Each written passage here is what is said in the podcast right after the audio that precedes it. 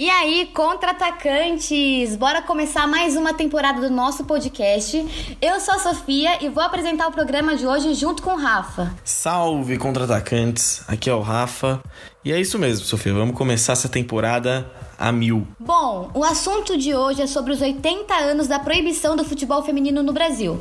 Hoje ele tá na televisão, internet, estádios, escolinhas, quintais, quadras e ruas.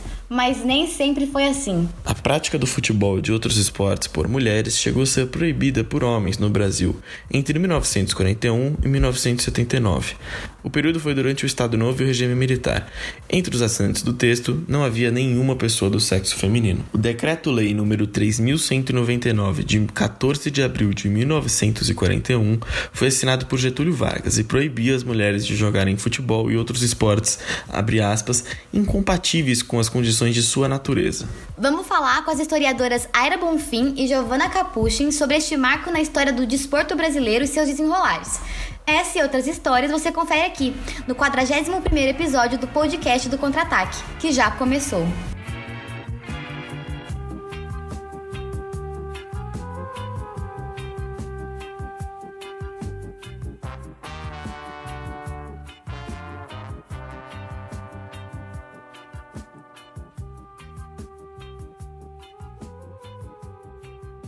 Muito obrigado por estarem aqui presente com a gente. É, eu queria então começar lendo o decreto-lei do, do Getúlio Vargas que proibiu o futebol feminino, porque acho que muitas pessoas não conhecem o decreto-lei em si. Então, acho que é importante a gente ler para não ficar um tema muito abstrato, né? Musiquinha, Rafael.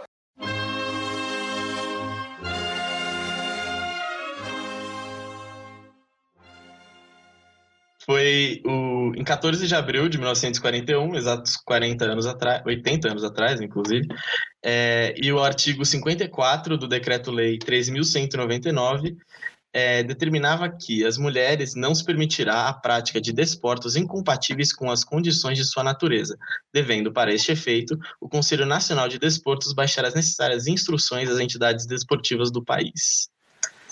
É, ter visto isso, né, é, tendo isso em mente já, o decreto. Eu queria começar com a primeira pergunta já. Vocês já falaram um pouquinho, mas para vocês contarem um pouquinho mais do, da tese de vocês, como é que foi fazer essa tese, como é que foi correr atrás do tema, a Giovana falou um pouco, e dos trabalhos que vocês estão fazendo atualmente também. É, uh, ser sintética, síntese, um exercício. É, 2015, Giovana estava defendendo o seu mestrado e no Museu do Futebol é, a instituição estava empreendendo a primeira, o primeiro grande projeto sobre mulheres no futebol, mulheres jogadoras, futebol feminino, enfim. Esse projeto é muito bonito e ele tem reverberação na internet, né? Chama Visibilidade para o Futebol Feminino. Tem uma exposição no Google Cultural and Arts que é muito legal, sugiro para todo mundo, porque o exercício de fazer pesquisa dentro do museu, obviamente, né, além de você absorver o que a academia está produzindo, e a, por exemplo, a Giovana naquela época já estava ali trazendo várias novidades, mas é você transportar para o público, né, é, essas informações, esses conteúdos, esses conhecimentos, né. Então ali, por exemplo, você encontra uma fonte iconográfica, muitas fotografias que são muito reveladoras sobre essa história. E aí são fotografias que vão desde essa imagem, né? Quem são essas mulheres que estavam jogando, coisa que a gente não tinha referência antes. Então, para quem conhece, conhecia o museu desde 2009, antes de 2015, você dava todo aquele rolê lá naquela área gigantesca e assim, não tem, não tinha imagem de mulher, né? Ou de alguma forma reincidia essa ideia que o futebol das brasileiras era muito recente além de uma placa única dentro de uma sala que chama Números e Curiosidades, falando da proibição. É, então, nessa época, é, eu tenho essa missão um pouco, né, de, de, enfim, como pesquisadora da instituição, de organizar ali um pouco o que, que, que existe, o que, que a gente já encontrou, né, e eu olhando dentro do museu tem uma grande biblioteca temática de futebol, tinha, sei lá, três, quatro livros naquela época. As pesquisas muito ainda incipientes, né, ou restritas a alguns temas muito específicos, né, não tinha uma historiografia melhor organizada, assim, para a gente entender. Então, eu eu tinha a ilusão de que os pesquisadores, que os historiadores, que os memorialistas já tinham passado pelas fontes do futebol e não tinham encontrado nada, né? Então, realmente, esse futebol, sei lá que aconteceu e não aconteceu. Né? E aí, para minha surpresa, eu começo a encontrar muitas e muitas, muitas fontes, né? Fontes de jornais, é, fontes fotográficas, de diferentes períodos da década da, do século 20, 10, 20, 30, né? Eu falei, gente, quem, quem foi? Quem teve a ousadia de organizar ou considerar as mulheres como café com leite da história do futebol?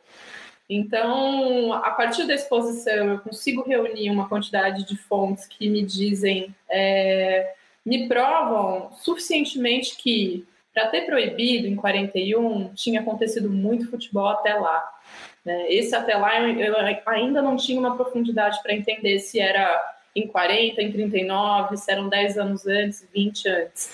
Então, é, é, depois dessa experiência de um trabalho de pesquisa dentro de uma instituição museal, que é o Museu do Futebol, que eu decido, então, levar à frente, né, levar adiante um projeto acadêmico. Né? Então, eu vou construir um, um, um projeto na área de história, vou fazer na FGV de São Paulo, em São Paulo, não, no Rio de Janeiro, então eu viajava semanalmente para o Rio, o Rio acaba sendo também um território das minhas pesquisas, então foi muito importante estar perto, entender um pouco do que, que eu estou falando quando eu penso Rio de Janeiro subúrbio, Rio de Janeiro centro, Zona Sul, onde também estão os maiores clubes, os mais conhecidos né, das divisões primeiras.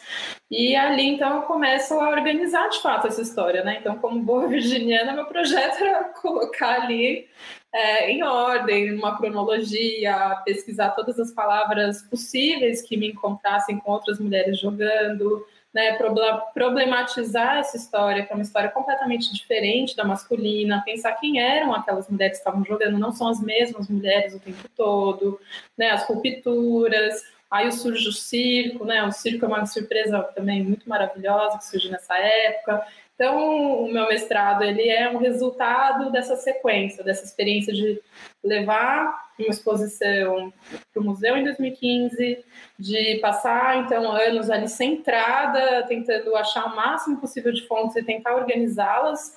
Então, tudo que é proibido tem alguém que causou antes, né? De, de pensar drogas, pensar qualquer coisa, né? Então, esse era basicamente o foco. Eu não imaginava que eu fosse trazer sistemas fortes, como o subúrbio carioca, como as apresentações artísticas das circenses e esse conjunto de eventos festivos, né, que tinha na, no, em 10, em 20, né, que também acaba sendo o primeiro capítulo. Depois disso, eu sou uma pessoa que tem um rabo gigantesco que vai até a lua, né? Já fora do Museu do Futebol. Eu fui convidada a compor um grupo de curadoria e fez uma exposição que chama Contra-ataque, as mulheres do futebol, veja só. Né, Contra-ataque, então, nasce como uma exposição temporária, enquanto que a outra exposição ela foi uma intervenção em todas as salas de exposição do Museu do Futebol, ou seja, as mulheres estão para sempre lá. Né? A Contra-Ataque é uma, é uma exposição temporária, ou seja, ela monta e desmonta, ela não está mais lá, mas ela, de alguma forma, também foi muito impactante, porque naquele momento a gente tinha avançado muito nas pesquisas, não eu, mas todo esse coletivo de mulheres que estão olhando para esses temas, e a gente conseguiu trazer o tema da proibição com mais força, e também trazer mais imagens, porque a gente nunca parou de pesquisar e essas mulheres começaram a aparecer nas nossas vidas também. Então vinha alguém tipo, olha aqui, ó, minha bisavó, ela tinha uma foto dentro da caixa de sapato, olha essa daqui, olha, isso está acontecendo até hoje. Então, se você tem uma avó, pergunta para ela se ela jogou bola, né? É óbvio que ela não virou Pelé. Porque não existe essa possibilidade para as mulheres de nenhuma dessas épocas, talvez nem até hoje. Mas elas jogaram e se elas jogaram, elas pertencem a essa história, que é a história do futebol. Agora, para encerrar, o meu mais projeto lindo, maravilhoso, vai ser inaugurado na semana que vem, que é um audioguia, é uma espécie de um podcast que vai ser lançado pelo Museu do Futebol. Ele é lindo, maravilhoso, maravilhoso. Cada uma das salas, a curadoria das salas são contadas com histórias sobre mulheres do futebol. Então tem narradoras, tem torcedoras, tem os inícios, tem os impedimentos, tem esse período da proibição que, apesar de ter sido proibido, muita mulher jogou e a gente precisa falar sobre elas. E tem os dias atuais, tem as conquistas atuais e que, enfim, é, todas contadas em áudio para qualquer pessoa dentro ou fora do museu escutar. É, vamos lá, então. Eu acho que eu falei um pouco como foi que eu cheguei, né, no meu tema de pesquisa, né? E acho que o que foi a minha pesquisa, ela eu, eu basicamente assim, fiquei com essa dúvida que a Aira falou, que é será que tinha mulheres jogando futebol no período que ele era proibido? É, será que só aparecia nos jornais? É, e como é que parecia? Tipo, o que será que a imprensa falava? É porque o que será que a imprensa falava sobre elas, né? E aí foi nesse, nesse sentido que, que eu comecei a pesquisar. Então eu elenquei lá é, os, alguns principais jornais paulistas, né? Então eu trabalhei com a Folha de São Paulo, Estado de São Paulo, é, a a revista Placar, a Gazeta Esportiva e a Gazeta Esportiva Ilustrada. É, aí eu olhei também a revista Veja. É, e fui investigar o que, que eles estavam falando sobre futebol de mulheres, buscar nos acervos digitais. A Gazeta Esportiva eu tive que ir caçando, porque é, tinha uma parte na Biblioteca Mário de Andrade, uma parte no Arquivo do Estado, e aí trabalho de historiador, né? Foi ir caçando procurando nos jornais. E aí eu fui descobrindo que, cara, eu sempre falo isso em todos os lugares que eu vou. É, nenhum desses mais de 40 anos de proibição, as mulheres nunca deixaram de jogar futebol. Como a, a, a pesquisa da AIRA incrivelmente traz, nem antes e muito menos depois da proibição. E eu digo muito menos porque é, a gente tem muitos registros de muitas equipes organizadas é, ao longo desses, desses 40 anos que, que duraram a proibição. É, e é um pouco esse o, o, resultado da minha pesquisa. E, enfim, acho que, acho que é um pouco isso. E o que eu estou fazendo atualmente, né? Estou fazendo o, o, doutorado e estou escrevendo com a Aira um monte de coisa. A gente está escrevendo, já escreveu um artigo esse ano, estamos escrevendo outro, né, Aira? Se Deus quiser, vai sair em publicação internacional. E inglês, estamos... inglês, inglês, né, inglês. inglês. É.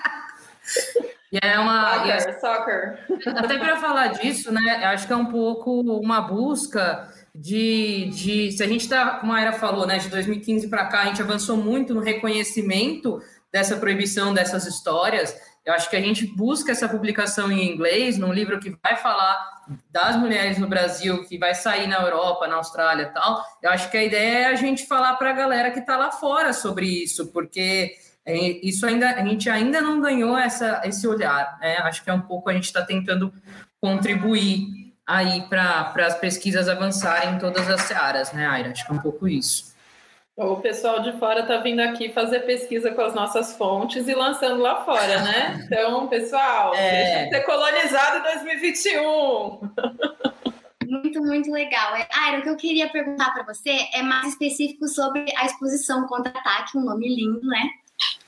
Mas eu queria perguntar como que no processo, qual que foi a sua maior dificuldade? Porque a gente na internet, por exemplo, é muito difícil, hoje bem mais, mas há um tempo atrás era muito difícil achar informação do futebol feminino, achar tudo, todas as pesquisas que vocês conseguem pesquisar. Qual que foi a sua maior dificuldade e o que, que levou você, é, claro que tem toda a sua passagem que você falou do começo da sua formação, da sua graduação, mas o que levou você, o que leva você a continuar nisso? Olha, a gente continua para a gente não precisar continuar, né? Acho que a gente luta para a gente não precisar lutar lá na frente, para os caminhos ficarem assim, né, mais abertos para as outras meninas, para os outros pesquisadores, para as outras pessoas que queiram falar direito sobre esse assunto. Em termos de exposição, acho que, é, enfim, é, foi um coletivo né, de curadores, curadoras, no caso, Silvana Guelner, que é professora no Rio Grande do Sul, Paulo Castro, que é jornalista, militante, quem está gritando há muito tempo, até muito tempo sobre esse tema, antes de vibradoras, antes de UOL, de caralhada toda. E a Aline Pellegrino, né, gente, que também é rainha. Então eu tenho muito orgulho, assim, me sinto até estagiária, né, perto dessas três mas acho que eu tinha como contribuição né, essa agilidade de quem já trabalhou dentro da instituição. Então, assim, é, são projetos que sempre têm dificuldades no âmbito jurídico, no âmbito visual. Então, não existe. É difícil você contar uma história que não é visual. Imagina, a gente sabe um monte de coisa aqui, mas quando a gente acha um acervo, quando acha um acervo fotográfico, ou até do próprios jornais, né? Hoje mesmo com, com a efeméride, a gente viu como as imagens de recortes de jornal, elas estavam no Twitter, estavam no Instagram. Então, é muito importante pensar recursos de você é, criar acessibilidade do conhecimento. Ou então a gente vai estar falando para nós mesmos, a gente vai ficar dentro da academia, isso já é uma crítica de dentro das academias. Então, dentro do museu, no meu histórico, não disse, né? Mas eu sou educadora de formação, sou artista. Então, tem dentro dos meus desejos, assim, essa busca visual. Então, assim, quando eu entro como, como curadora, eu também trago né, todo esse background da pesquisa de mestrado. Então, eu já estava com muito desses materiais em mão, eu tinha organizado para o museu muito desses materiais ao longo, após 2015. Então, na verdade, foi muito oportuno de colocar tudo isso para fora. Né? O Museu do Futebol se consagrou como o maior colecionador de acervos sobre mulheres e futebol. E isso é é um, é, é um patrimônio assim, é imensurável, né? Ele não se planejou para ser isso, mas ele conquistou isso, ele criou uma rede junto com as próprias jogadoras, árbitras, narradoras, e elas confiaram na instituição que é uma instituição pública e confiaram suas memórias para lá, né? Então isso eu acho espetacular. E aí, quando a gente vai falar de dificuldades de montar uma exposição, eu acho que a primeira coisa é essa imagem, a alta resolução dessas imagens, ou a qualidade dessas imagens, isso sempre é, é complicado, né? Porque como historiador você fica feliz, mas enfim, a gente tem que falar com o público, e o público do futebol está acostumado com belíssimas imagens, né? O público está acostumado com uma outra história visual do futebol. E um outro problema são direitos autorais e proprietários sobre esses materiais. E aí eu não estou falando do pessoal de antigamente, estou falando do pessoal recente, né? Então, é uma ideia de que, enfim, a sua imagem vai te trazer riqueza, ou que eu vou vender isso, acaba sendo às vezes um problema para essas instituições, principalmente as públicas. O Museu do Futebol é uma instituição pública do Estado. E nesse sentido, no caso do futebol, eu até divido com todas as pessoas aqui, assim, ainda demanda muita jurisprudência, porque por vezes você vai deixar de contar uma história, deixar de mostrar uma imagem, porque ela não está autorizada, ou porque tem uma questão jurídica familiar. Eu acho que o Garrincha é um exemplo enorme sobre isso, né? Tem sete filhos de diversos lugares, e nem sempre você pode contar. E eu acho isso um absurdo. Aí eu quero anarquizar tudo, assim, né? Porque como assim você não. Você vai continuar invisibilizando a história das mulheres, né? Isso aconteceu agora com a audioguia. Ai, Luciano do Vale morreu. Tá? Então a gente vai mandar alguém lá para o passado para gravar de novo o, o gol da Marta. Tem, não tem, né? Eu acho que você está fazendo um bom uso, você não está desqualificando, né? Esses usos, você não está, enfim, tirando proveito. Então, acho que acho que é, é, isso, assim, um pouco a complexidade, né? E também pensar os públicos que a exposição poderia atingir. O Museu do Futebol, ele de alguma forma tem um consumo dedicado a uma história masculina. Então foi uma, uma coragem também é, da instituição se assumir e assumir o discurso que estava embutido nessa exposição. Era um discurso feminista tipo rock and roll. E não é sempre que a gente consegue, né? Era um ano de 2019, né, pessoal? Presidência aí, vários rolês acontecendo. Quem vai patrocinar isso, né? Como que a gente vai é, comunicar isso para a imprensa? Então, eu admiro que o museu tenha conseguido. acho que tem outras lutas que precisam ser assumidas lá dentro, não vão ser fáceis. Né? Tem muita mulher trabalhando dentro do museu, então isso ajuda você ir com credibilidade e assumir uma luta feminista lá dentro. Mas tem outras lutas aí que eles vão ter trabalhinho para daqui para frente. Mas é isso, gente. ah, eu queria perguntar é, do público, né, que você falou agora. É, você sentiu que na apresentação Contra-Ataque teve é, um público feminino maior frequentando o Museu do Futebol ou você sentiu que não? Sim, a gente tem isso pesquisado, né? Porque a gente, o museu faz pesquisa com o público desde que ele abriu. E foi a primeira vez que você teve a mesma porcentagem de homens e mulheres visitando o museu. Inacreditavelmente. Inacredit... Paridade provada ali em números, né? Porque por vezes as mulheres que iam lá eram as acompanhantes da família, do filho, do marido, do namorado, né? Então, imagina, passava ali como se estivesse passando no shopping e a gente teve então uma mudança de qualidade sobre esse público. Né? Eram mulheres que por vezes nem se interessavam na história do, do, futebol masculino, mas iam lá interessadas na história das brasileiras, do futebol e etc. Né? Então, a gente teve isso assim. Assim como a gente teve muita crítica, viu? A gente fala das coisas bonitas, mas desde 2015 foi muito pesado. Pesado com as crianças, pesado com o público, o público não queria pagar para entrar e ver aquilo, ou a gente tinha aqueles bandeirões na, na, entrada do estádio do Pacaembu com as jogadoras, então ridicularizando jogadoras negras, Michael Jackson por causa do nome, por que, que elas não são bonitas? Falei, gente, mas desde quando tem jogador bonito aqui dentro? Né? Oxi,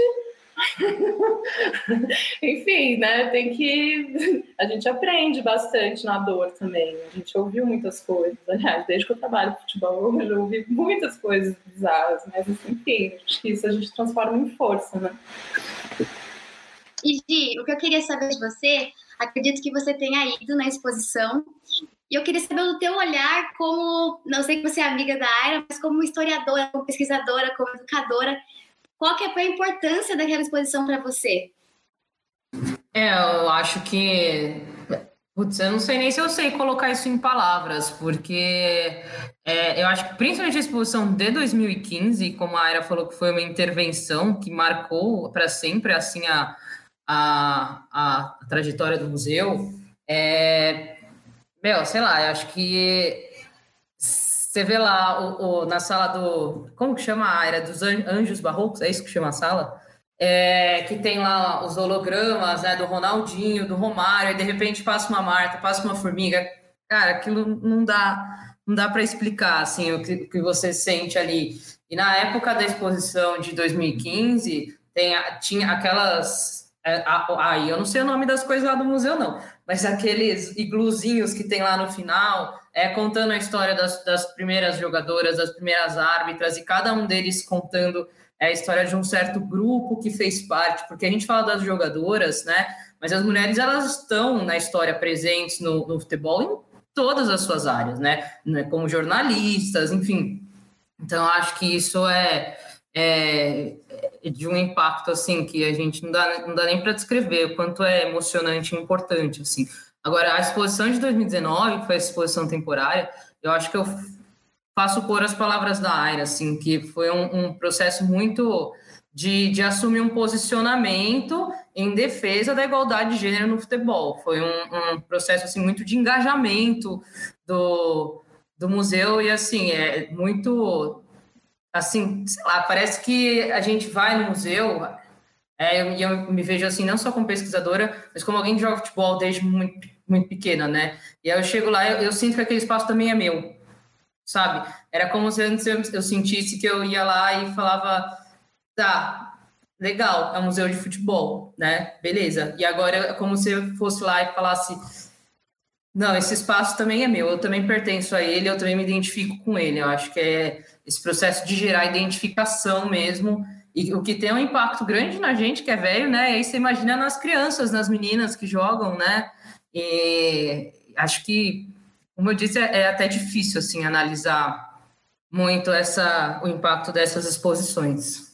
Eu queria falar um pouquinho de uma uma carta que tinha na apresentação, na, na exposição. Eu achei muito interessante porque ela é de antes da proibição. Ela foi publicada no jornal Diário da Noite e era de um senhor chamado José Fuzeira, e ele pedia a proibição do futebol feminino, um ano antes né, de ser proibido. E eu queria chamar atenção para os argumentos que ele usava, porque ele, o, ele usava argumentos extremamente ruins, assim. Não que tenha argumentos bons para a favor dessa tese, né? Mas enfim, ele falava, por exemplo, que pancadas violentas contra os seios podiam causar, causar câncer. É uma coisa que não tem respaldo científico algum. Eu queria ler um trechinho aqui da da, da carta para a gente ter um pouquinho de ideia também. Ele fala em um momento assim: entretanto, como não compreendem que jogo violento de futebol lhes afetará a saúde integral da qual, na realidade, depende a longa mocidade da sua beleza física, saúde, aliás, muito mais preciosa e digna de cuidado do que o superficialismo das suas sobrancelhas e das unhas e cabelos, isso mostra, né, como era uma coisa bem conservadora mesmo, né, não tinha nada de saúde, enfim. Eu queria perguntar qual foi a reação das mulheres na época sobre essa carta em específico. Cara, ah, se eu não deixar ela responder essa. Teve resposta para essa carta e nessa exposição finalmente a gente conseguiu divulgar, acho que ela é até pouco ainda divulgada nas, na academia em geral, que é da Margarida Pereira, da Margarida Pereira, que é a Diragrã. A Diragrã é Margarida ao contrário, tinha duas Margaridas, tinha uma Vascaína e tinha essa. E como ela era presidente, ela respondeu na sequência no Jornal dos Esportes, né? Cara, o José Fuzeira é um Zé Ninguém. Só que ele é um Zé Ninguém que mora em Copacabana. E Homem como... branco, morador de Copacabana. Exato. tipo, Caetano Veloso está entrando no seu carro em Copacabana. Esse é José Fuzeira. E como provável morador de Copacabana, ele é bem possível que ele tinha alguns bons contatos nessa época. Né? Ele era um escritor de literatura romanceada, de. Ele era moral... professor de moral e bons costumes. Né? É, tipo, tem uns, uns, livrinhos de tipo, ah, para você casar é importante que você sente ereta, lá, lá, lá, lá, lá. E aí é importante pensar isso, porque ele está em Copacabana e todo esse vucu-vucu de mulher jogando tá na periferia, tá em, no subúrbio, tá em Bangu. Galera, Bangu e, e, e, e Copacabana são quilômetros de distância, né? Ele não é dirigente, ele não é dirigente suburbano, ele não é suburbano, ele não é cronista, ele não tem nenhuma relação com o esporte, ele não é um educador físico. Acho que é importante sinalizar tudo isso. Mas ele tem algum poder, só de ser um homem branco que está morando ali em Copacabana.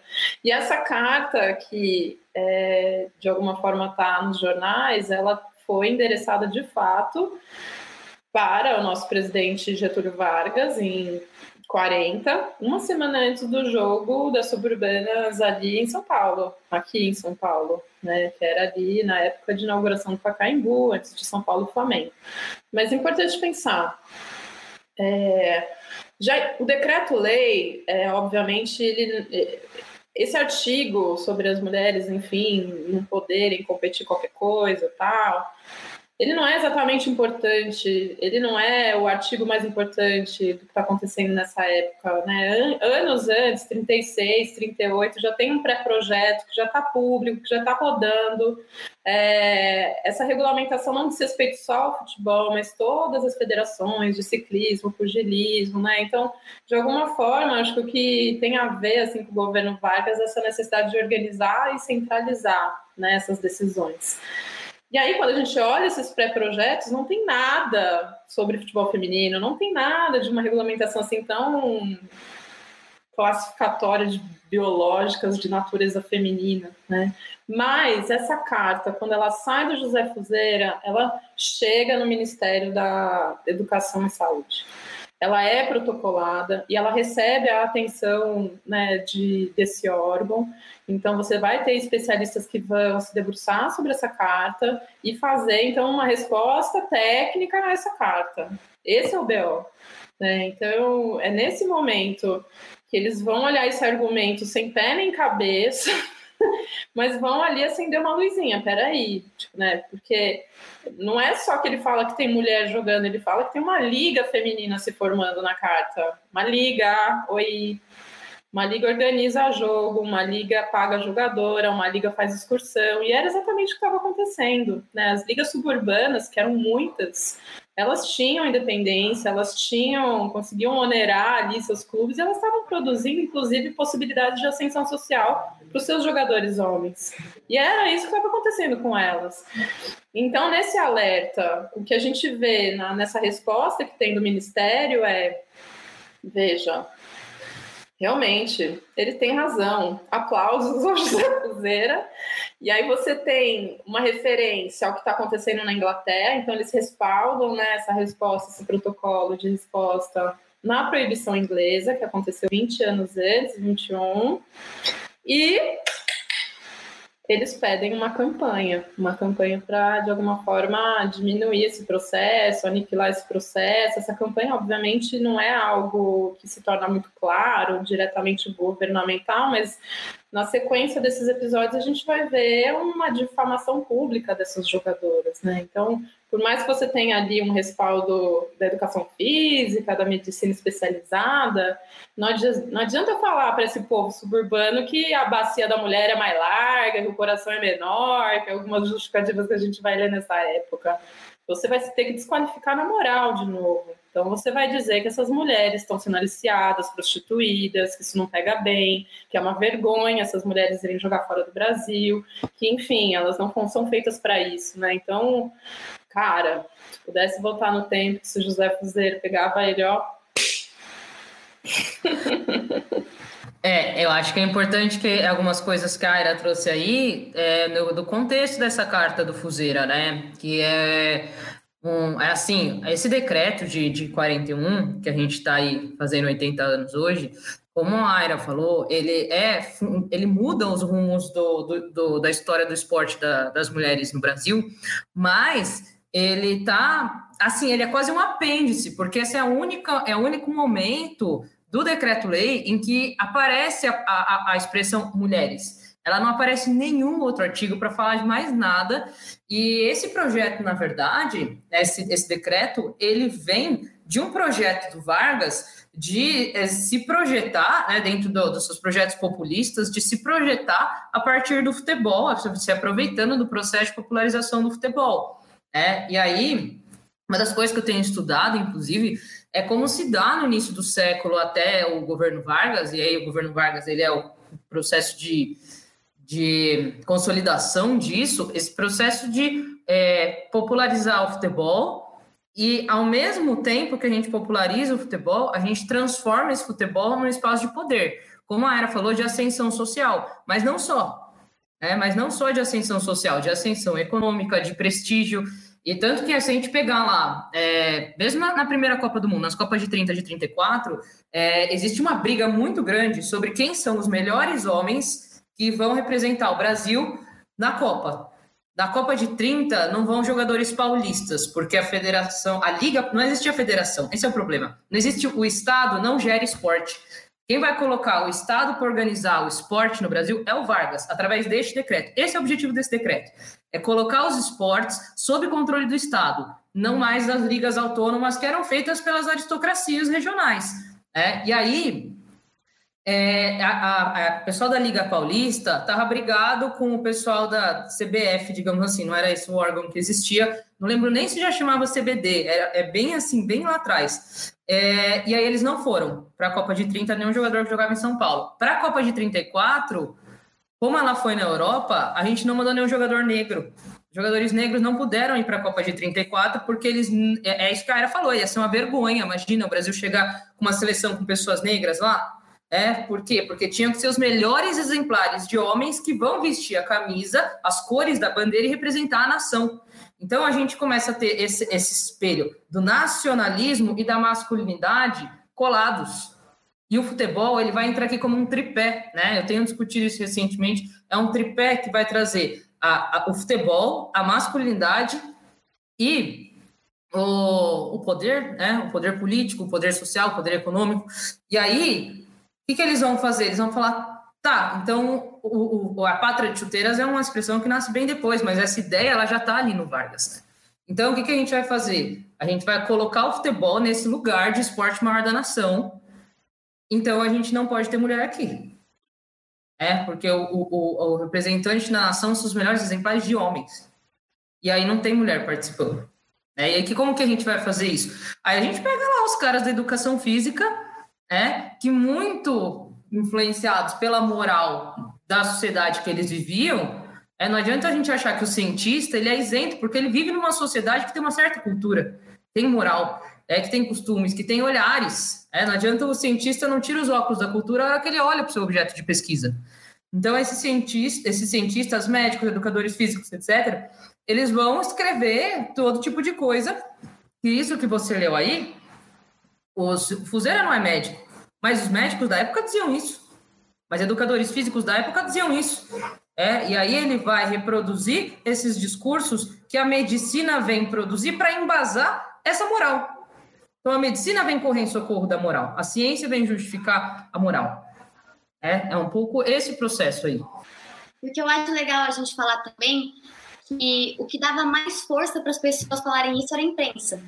É, eu acho que é um assunto que a gente consegue fazer uma ponte entre uma parte da tese da Aira com o livro da Giovana.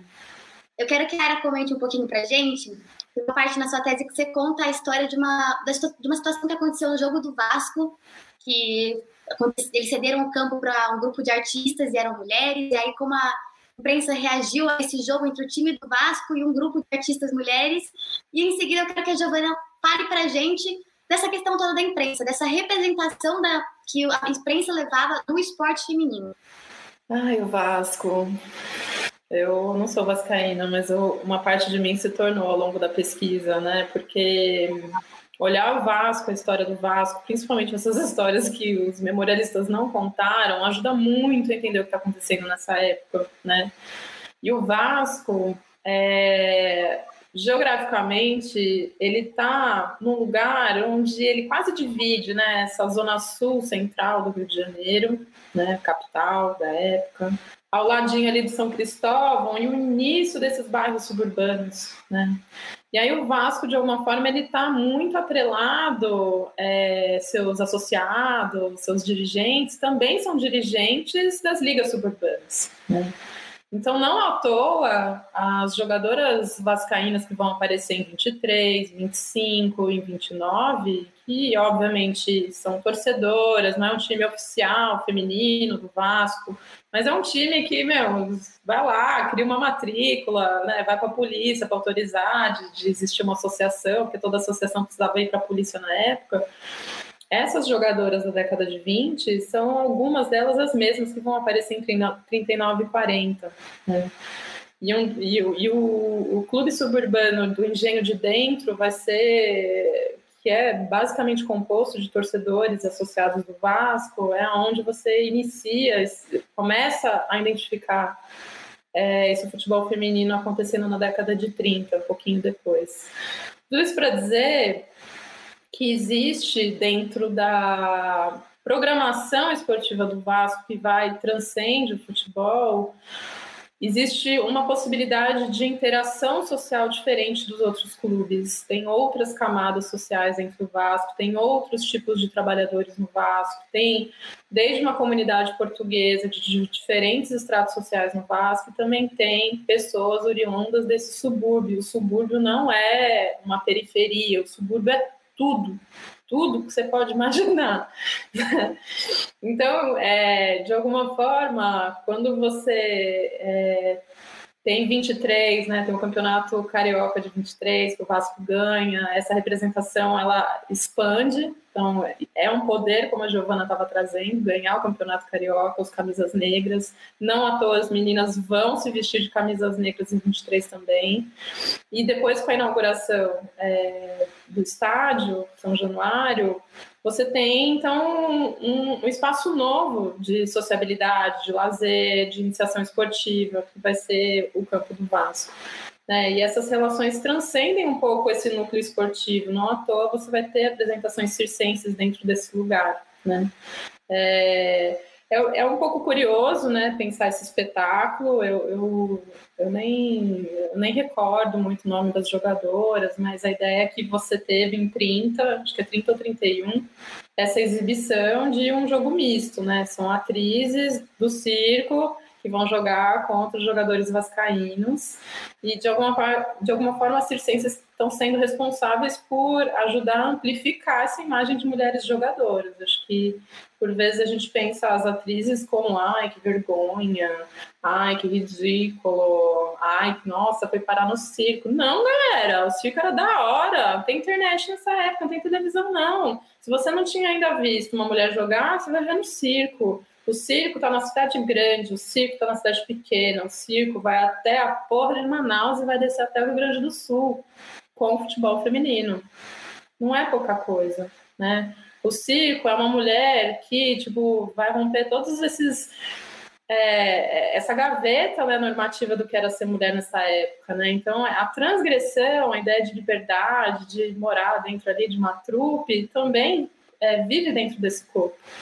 Mas tudo isso para dizer da imprensa, que a imprensa está promovendo também é, esses eventos. Então, quando a gente pensa o futebol feminino dessa época, que é a época que talvez tem um maior boom e crescimento que a década de 30, mais precisamente 40, antes, um pouquinho antes do decreto, é, eu não tenho como desassociar que a promoção desse futebol está sendo feita pela imprensa, por homens, inclusive, né? na ideia de que esse, é, esse subúrbio consome, consome notícia, consome jornal. Essas minas estão aparecendo no jornal diariamente, com foto, com entrevista, com informações, com uns cupons. Você tinha uns cupons que você podia recortar, tipo, ah, quem é o melhor time feminino super?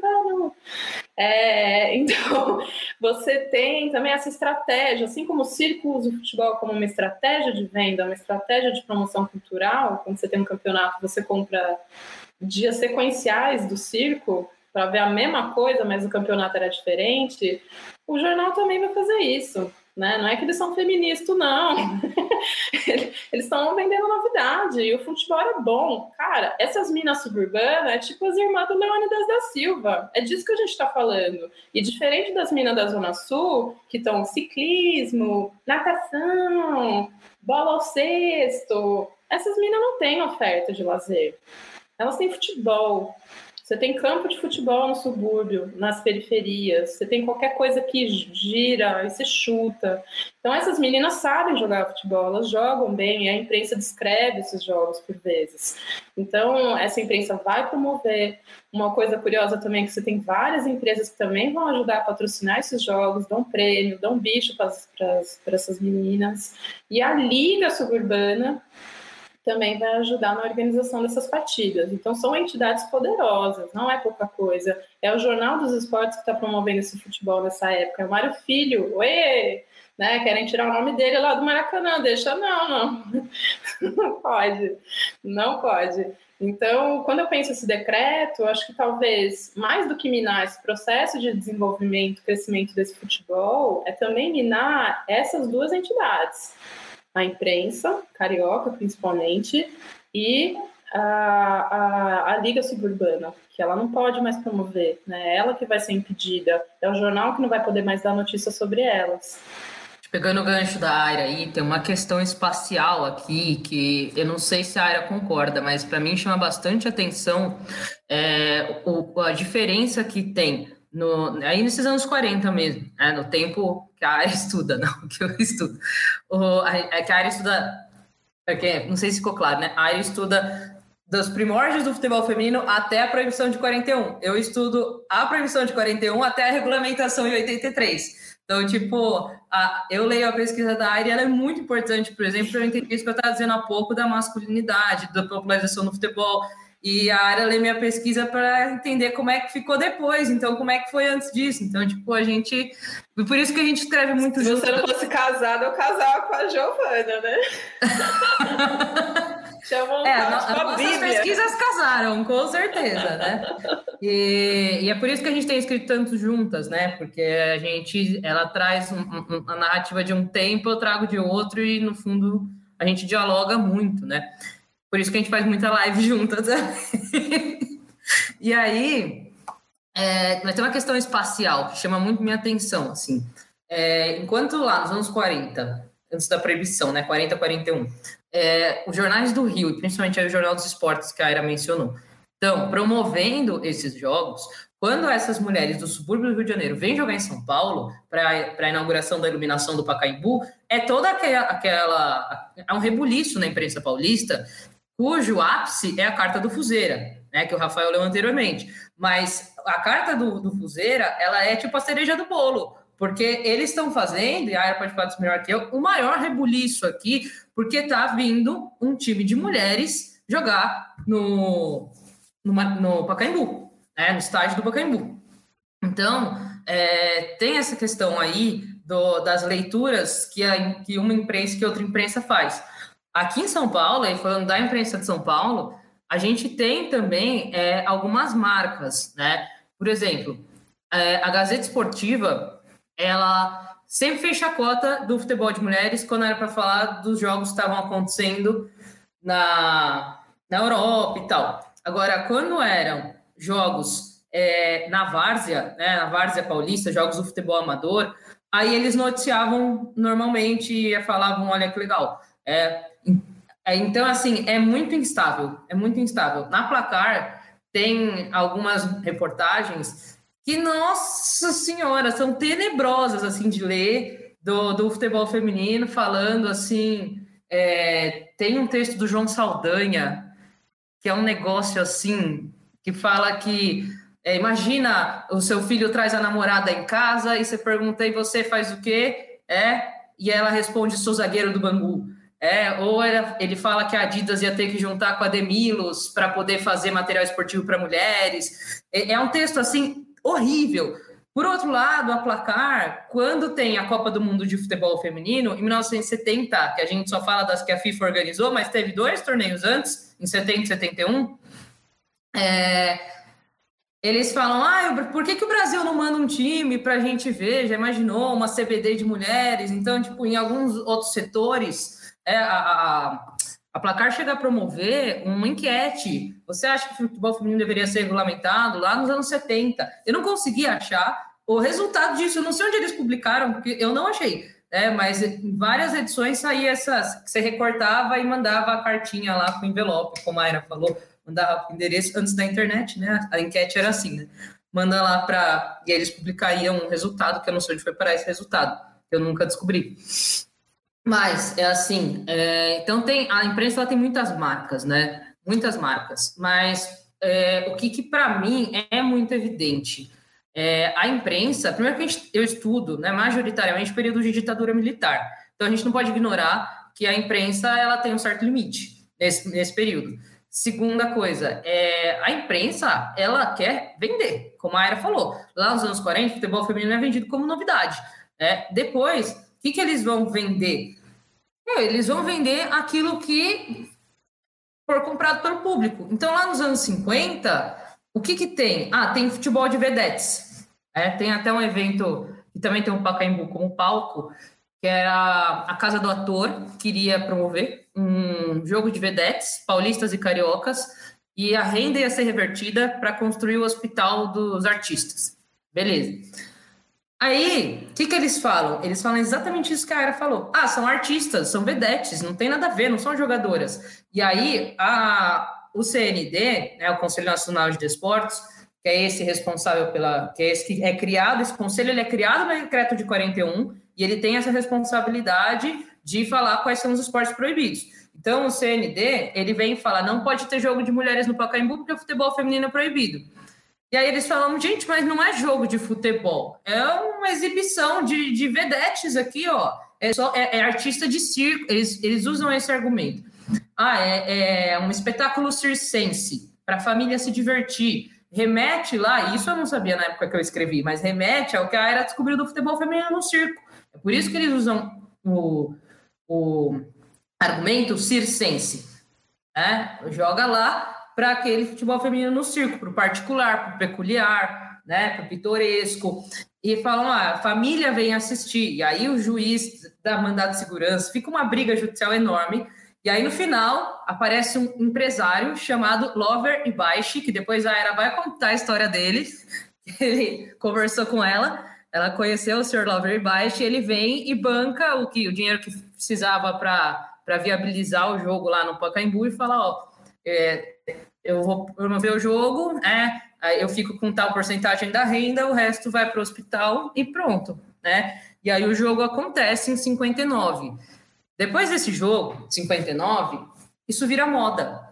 Por quê? Porque eles acharam o, o, o caminho das pedras, né? Então, ah, vai ter um jogo aqui. Ah, mas são vedetes, então pode. Né? E aí, o que, come... o que fica assim, muito institucionalizado? É, clube de futebol não pode ter é, time de mulheres. Tanto que o, o Vasco, o Corinthians são dois times que tentaram organizar, mas aí não deu muito certo. O Vasco, a Aira tá falando do Vasco, eu tava lembrando, eu não escrevi sobre isso ainda, então ele tá meio perdido na minha memória mas eu li nas minhas fontes recentemente que o Vasco ele tinha um time de mulheres, eu não vou lembrar a data agora, né, mas nesse período aí da, da proibição. E aí chegaram os diretores de futebol e falaram: e aí, o Vasco tem um time feminino? É proibido? Eles falaram: não, a gente não tem, não. Aí perguntaram para o diretor do social: ah, tem um time feminino no Vasco? Ah, a gente está organizando um time de mulheres aqui na entre as sócias tal. Então, tipo, Pode ter, mas veja só, não é do departamento de futebol, são só as nossas sócias que estão organizando aqui. Aí fala, ah, é beneficente. Aí tudo, né? Depois desse, desse fato aí da casa do ator, todos os jogos beneficentes, então, ah, beneficente pode. Por quê? Porque ah, o objetivo não é jogar futebol. É, tem outro caso na, na grande BH ali, que é de, de professoras do grupo escolar que vão jogar futebol para levantar verba para a escola. É, então começa a virar, tem, começa a ter aniversário de cidade do interior, por tudo aqui em São Paulo, começa a fazer jogo de mulheres. É, ah, mas são só é só para é tipo tinha jogo de mulheres, depois tinha jogo de palhaços, para vocês terem uma ideia assim. É, tem até em Campinas. É um Guarani Ponte Preta de mulheres e um Guarani Ponte Preta de palhaços, depois de até o Guarani Ponte Preta de verdade, né? Então é essa ideia de jogar o futebol de mulheres para esse lugar do circo, né? Para esse lugar do particular, do pitoresco, do, do, do, do entretenimento, que seja, né? Que seja, elas estavam jogando, né? E aí tem outra coisa que a Ara falou, só para finalizar, que é o interesse é, econômico, né? Então a gente tem aí o empresário promovendo esse jogo em 59, é, a gente tem dois irmãos italianos que são do, empresários também, que promoveram a Copa do Mundo em 70 na Itália e em 71 no México. E a Copa de 71, ela usou as mesmas estruturas da Copa que o Brasil foi tricampeão. Então, na abertura, no Estádio Azteca, né, e dizem que tinha 90 mil pessoas no estádio. É, isso é uma coisa que eu, queria pesquisar mais, queria ir para jornais mexicanos, é, quem sabe aí no futuro eu consiga fazer isso. Mas é, um, é uma coisa que a gente tem muito para falar ainda e que ninguém fala, né? A gente fala, ah, a primeira Copa do Mundo de Mulheres foi em 91, porque é essa que a FIFA organizou, né? Como se antes da FIFA não existisse, né? Até os mundialitos, né? Esse chamava mundialito, Sim. mas tinha os mundialitos de clubes, que o próprio Radar viajou para Espanha. Sim. Né? 86. 82. 82. 82 sei lá. É, sei na, tem, Copa, na Copa da Espanha, sim. Tem muito jogo aí pra gente. E a seleção ah, brasileira foi tema, né? assistir. Né? E a seleção brasileira foi assistir o Radar, porque eles estavam na Espanha por causa da Copa de 82. E aí eles foram assistir o Radar jogando. Eu não me lembro agora se foi Barcelona, onde é que foi. Mas aí esse cara falou: o Radar circulou por vários países da Europa e voltou com 100% de aproveitamento. Posso contar a história do Lover e baixo? Conta, ia, conta, por favor, pedir, conta. Eu ia pedir para você fazer isso agora, inclusive. Era assim, 2015, Giovana tinha acabado de defender e o museu tinha acabado de inaugurar a exposição Visibilidade. E aí, com a visibilidade inaugurada, alguns canais de televisão tinham feito algumas reportagens, e, enfim, ficou um pouquinho conhecido. Eu, apesar de ser uma pesquisadora técnica, nunca. Nossa, vou falar e vou sair correndo. Eu nunca tinha lido uma dissertação do início ao fim, porque eu acho muito chato. Só da Giovana. e como eu li do início ao fim, no meio, ela contava essa história das vedetes e tinha o nome desse produtor, que era Lover e Bash. Cara, a vida, nerd, tem que ser engraçada. Então, assim, ninguém chama Lover, gente. Eu ri muito, eu não esqueci desse nome, eu achei o um máximo, as vedetes, tudo era lindo. Vou chorar aqui de emoção. Eu tava sozinho dentro do museu. Tocou o telefone, não tinha ninguém. Não tinha ninguém no museu, eu o telefone. Olá, meu nome era Lover Eu fui o primeiro a organizar um jogo de futebol feminino no estádio do Pacaembu. Eu acabei de ver na televisão que vocês estão falando sobre o tema. Eu respirei fundo, falei, Lover, tem mais de 90 funcionários nesse museu, mas eu juro que eu sei quem é o senhor. passa o seu telefone, me passa o seu e-mail, me passa tudo, vamos conversar. Gente, eu juro, qualquer pessoa podia ter atendido aquele telefone. Sei lá porque tocou o meu, não tem o menor sentido, ninguém consegue falar meu nome, eu não apareci na reportagem, eu atendi, foi Deus, foram as deusas. Eu só sei que a gente se comunicou por e-mail, é, e obviamente não era o primeiro jogo de futebol feminino do Brasil, mas era um, um jogo muito importante. E o Lover, cara, ele era um senhor, pra gente imaginar, isso foi 2015, o jogo foi 59, né, Gil, dele. Ele mandou um acervo fotográfico, cara. Então, assim, quando vocês pesquisam, põe vedete aí, vai aparecer algumas coisas que a gente já divulgou através do Museu Futebol. Ele mandou uma coleção maravilhosa das fotos desse jogo. Ele mandou o ingresso digitalizado desse jogo. E aí, ele morreu. Então ele é muito abençoado, gente. Tem coisas que acontecem que não tem explicação. Então, assim, ele deu imagem. Lembra que eu falei? Lembra que que é difícil? Ele mandou em alta resolução, ele mandou umas fotos incríveis, assim, de fotógrafos. Tem as vedetes, tem a roupa curta, é, o cabelo cheio de laque, a maquiagem. Ele deu muito sentido para isso que a Giovana já tinha escrito e, coitada, ela não tinha imagem nenhuma na dissertação dela, porque não tem, é difícil encontrar.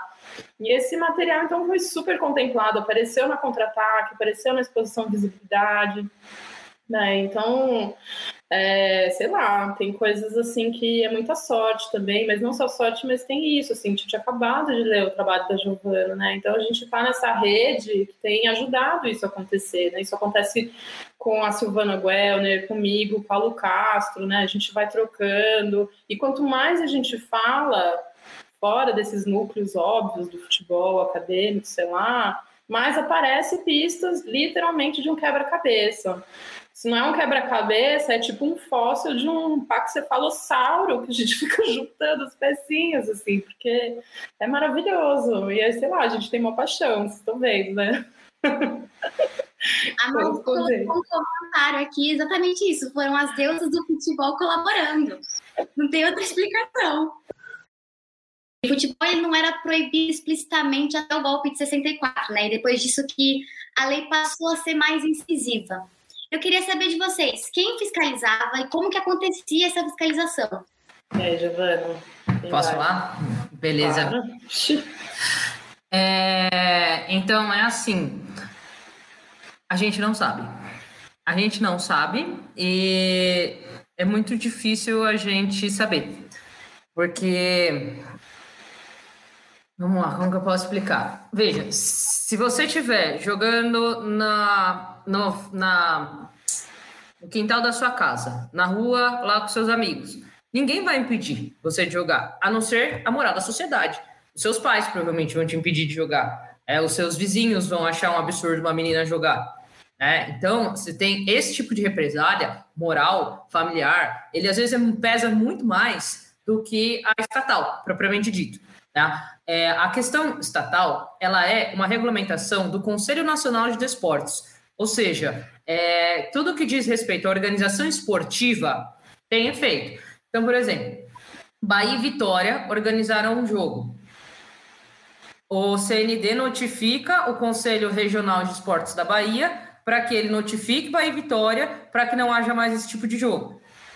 Se Bahia e Vitória marcarem um próximo jogo, a polícia vai chegar lá com um ofício dizendo: olha, não pode ter jogo, a gente recebeu esse ofício mandando a gente impedir o jogo. Então, é um processo que ele é muito da estrutura esportiva. Fora da estrutura esportiva, é, não tem como impedir, porque é uma proibição que diz respeito a esse espaço. Vou dar um exemplo. Em 76, se não me falha a memória, tem um, um jogo é, eu, só, eu só tenho notícia de um jogo, mas eram jogos regulares que aconteciam é, na Praia de Copacabana é, entre empregadas domésticas que trabalhavam nas casas das famílias do Leblon, Ipanema e Copacabana. E elas jogavam ali, é, tinham dois times e elas jogavam toda dia X lá, terça-feira, não sei qual era o dia, às 11 da noite. E elas jogavam às 11 da noite porque em algumas casas a janta era servida à tarde. E elas tinham que servir o jantar, esperar todo mundo comer, lavar a louça, arrumar tudo e depois ir pro jogo. É. E aí, é, esses jogos aconteciam com frequência entre elas, né? Mulheres negras é, que não são oriundas daquela região da Zona Sul, que vêm de outras partes da cidade do Rio de Janeiro ou até de cidades vizinhas, é, e que jogavam ali tranquilamente. E aí, no dia que essa moça foi fazer, que a jornalista é a Mara Cabaleiro, no dia que ela foi fazer a cobertura dessa, desse jogo, né, dessa, desse, de um jogo dela, delas, né? Tinha sempre é, o jogo atrasou muito, porque o juiz, é o cara que sempre arbitrava os jogos lá, o amigo delas que era juiz, ele tinha sido preso por estar jogando vôlei em local proibido. Então, ele foi preso por jogar vôlei em local proibido e depois, horas depois, ele foi liberado e pôde apitar tranquilamente o jogo entre elas. Porque o jogo entre elas, ele não é reconhecido pelo Estado como uma atividade esportiva. É, é, ou ainda, se a gente pensar, é, indo um pouco longe, talvez viajando um pouco, mas tudo bem, né? Estamos aí para isso. Se a gente pensar lá no movimento feminista, quando ele está se organizando lá entre a primeira e a segunda onda, que as mulheres estão falando do direito delas a trabalhar, e as mulheres negras já trabalham há séculos aqui no Brasil, há séculos, é, tem até o, o discurso da John Truth lá nos Estados Unidos, em que ela dizia: Eu não sou uma mulher. É, vocês falam do direito da mulher trabalhar e eu não sou uma mulher. É. Então, é, é como se essa lei, que tem esse profundo, essa profunda raiz moral, não se aplicasse naquele momento, naquele, naquele tempo e espaço para aqueles corpos que estavam ali ocupando aquele lugar. Né? Então é, é muito difícil a gente saber quem fiscalizava e é muito difícil gente, e aí quem impedia era o próprio CND. Por quê? Porque é uma regulamentação das instituições esportivas. Né? Aí tem, por exemplo, sei lá, o, o Vicente Mateus, quando era presidente do Corinthians, o Corinthians formou um grupo de, de futebol, acho que era por aí, 76 e tal, para jogar no futebol amador, né? Que tinham várias equipes de futebol amador na segunda metade dos anos 70 se organizando aqui na, na Várzea Paulistana. E aí ele recebeu um ofício do CND falando: olha, não pode, o Corinthians não pode ter um time feminino. E aí elas saíram do Corinthians e foram treinar as mesmas pessoas. Foram treinar num parque que ficava perto do estádio do Corinthians e começaram a jogar sob o título Corinthians do Parque. É? Então é assim. E aí e elas puderam jogar? Puderam. Porque estava fora do clube, estava fora da instituição. É, então, é, é muito difícil para a gente conhecer esses limites. Essas histórias que a gente encontra nos jornais, elas dão para a gente noção disso, né? O cara falou há pouco do, jogo de 59, é, eu fiz uma descrição sem ter nenhuma imagem, e aí eu fui entendendo e fui escrevendo o que eu estava entendendo. É um pouco isso que a gente faz. A gente vai coletando coisa aqui, coisa aqui, coisa aqui, coisa aqui, e a gente vai entendendo o limite, o contorno que isso aqui tem. Mas como ela falou, é um quebra-cabeça. Você tem noção do que vai dar no final, mas você não consegue identificar com perfeição é, cada detalhe da imagem. E acho que esse é um detalhe que, pelo menos na minha leitura, ainda tem bastante coisa para a gente entender, assim. Super, também concordo assim com a Giovana, porque a sensação é esse limite desse futebol de mulheres quando ele se aproxima dessas instâncias de poder relacionadas ao futebol, que é também masculino, né? E nessas instâncias de poder tem camadas, então é jogar dentro do estádio, é se aproximar de uma representação de clube. Qual clube? Um clube importante, um clube conhecido, um clube que está visibilizado pela imprensa esportiva, é ali onde esses limites ficam claros, né? Então, tem um prejuízo, obviamente, da qualidade de fontes de jornais após 41, mas também quando a gente encontra notícias são essas, né? Tipo, olha, a Federação Baiana, veja bem, ouvimos dizer que está tendo um futebol feminino aí, né? Que está vestindo as camisas das principais equipes de Salvador, vai acontecer no Recife quando a gente encontra notícias que têm um pouco mais de qualidade, que não são dessa qualidade impeditiva, são meninas de escola, não, são de beneficentes, né, como a Giovana trouxe aqui. E uma coisa muito curiosa é quando a gente pensa no encerramento, é, tanto dessa legislação, que, enfim, as pessoas têm dito muito 79, mas eu e a Giovana, a gente está militando aí para defender 83, porque tem episódio muito claro em 82 de da mesma coisa acontecer, quando a, o time de Cariocas o time de Paulista vai jogar uma preliminar antes de São Paulo e Corinthians no, no Morumbi, não pode, tem que desqualificar o jogo, tem que reduzir o tempo, tem que tirar juiz, etc. Então é 83 só, né? Ainda assim, não é que, tipo, ah, agora que regulamentou, a gente está começando do zero esse futebol, né? Então, como a Giovana disse, se a gente está falando de poder e dessas instâncias que envolvem o futebol, inclusive masculino, é no, no futebol de várzea que esse futebol vai acontecer. Né? Então, tem várias equipes de mulheres jogando na década de 70. Periferia e poder também envolve geografia. Então, fora, distante de São Paulo, do Rio de Janeiro, de Minas Gerais, tem muito futebol acontecendo. Muito futebol acontecendo fora do estádio, nos campos de várzea, tem campo para caralho nesse país. Não à toa, quando você regulamenta e tem, obviamente, a força desses campeonatos vem desses, desses encontros regionais, você tem o Pará, você tem o Rio de Janeiro, inclusive, né? O Rio de Janeiro é gigante, o Rio de Janeiro não é Zona Sul, o Rio de Janeiro vem com muita força. Rio Grande do Sul também vem com força, né, Giovana? Já tem o campeonato do, do, Rio Grande do Sul. E depois, quando você vê, tipo, você tem times, assim, né? Você consegue encontrar times no Brasil inteiro.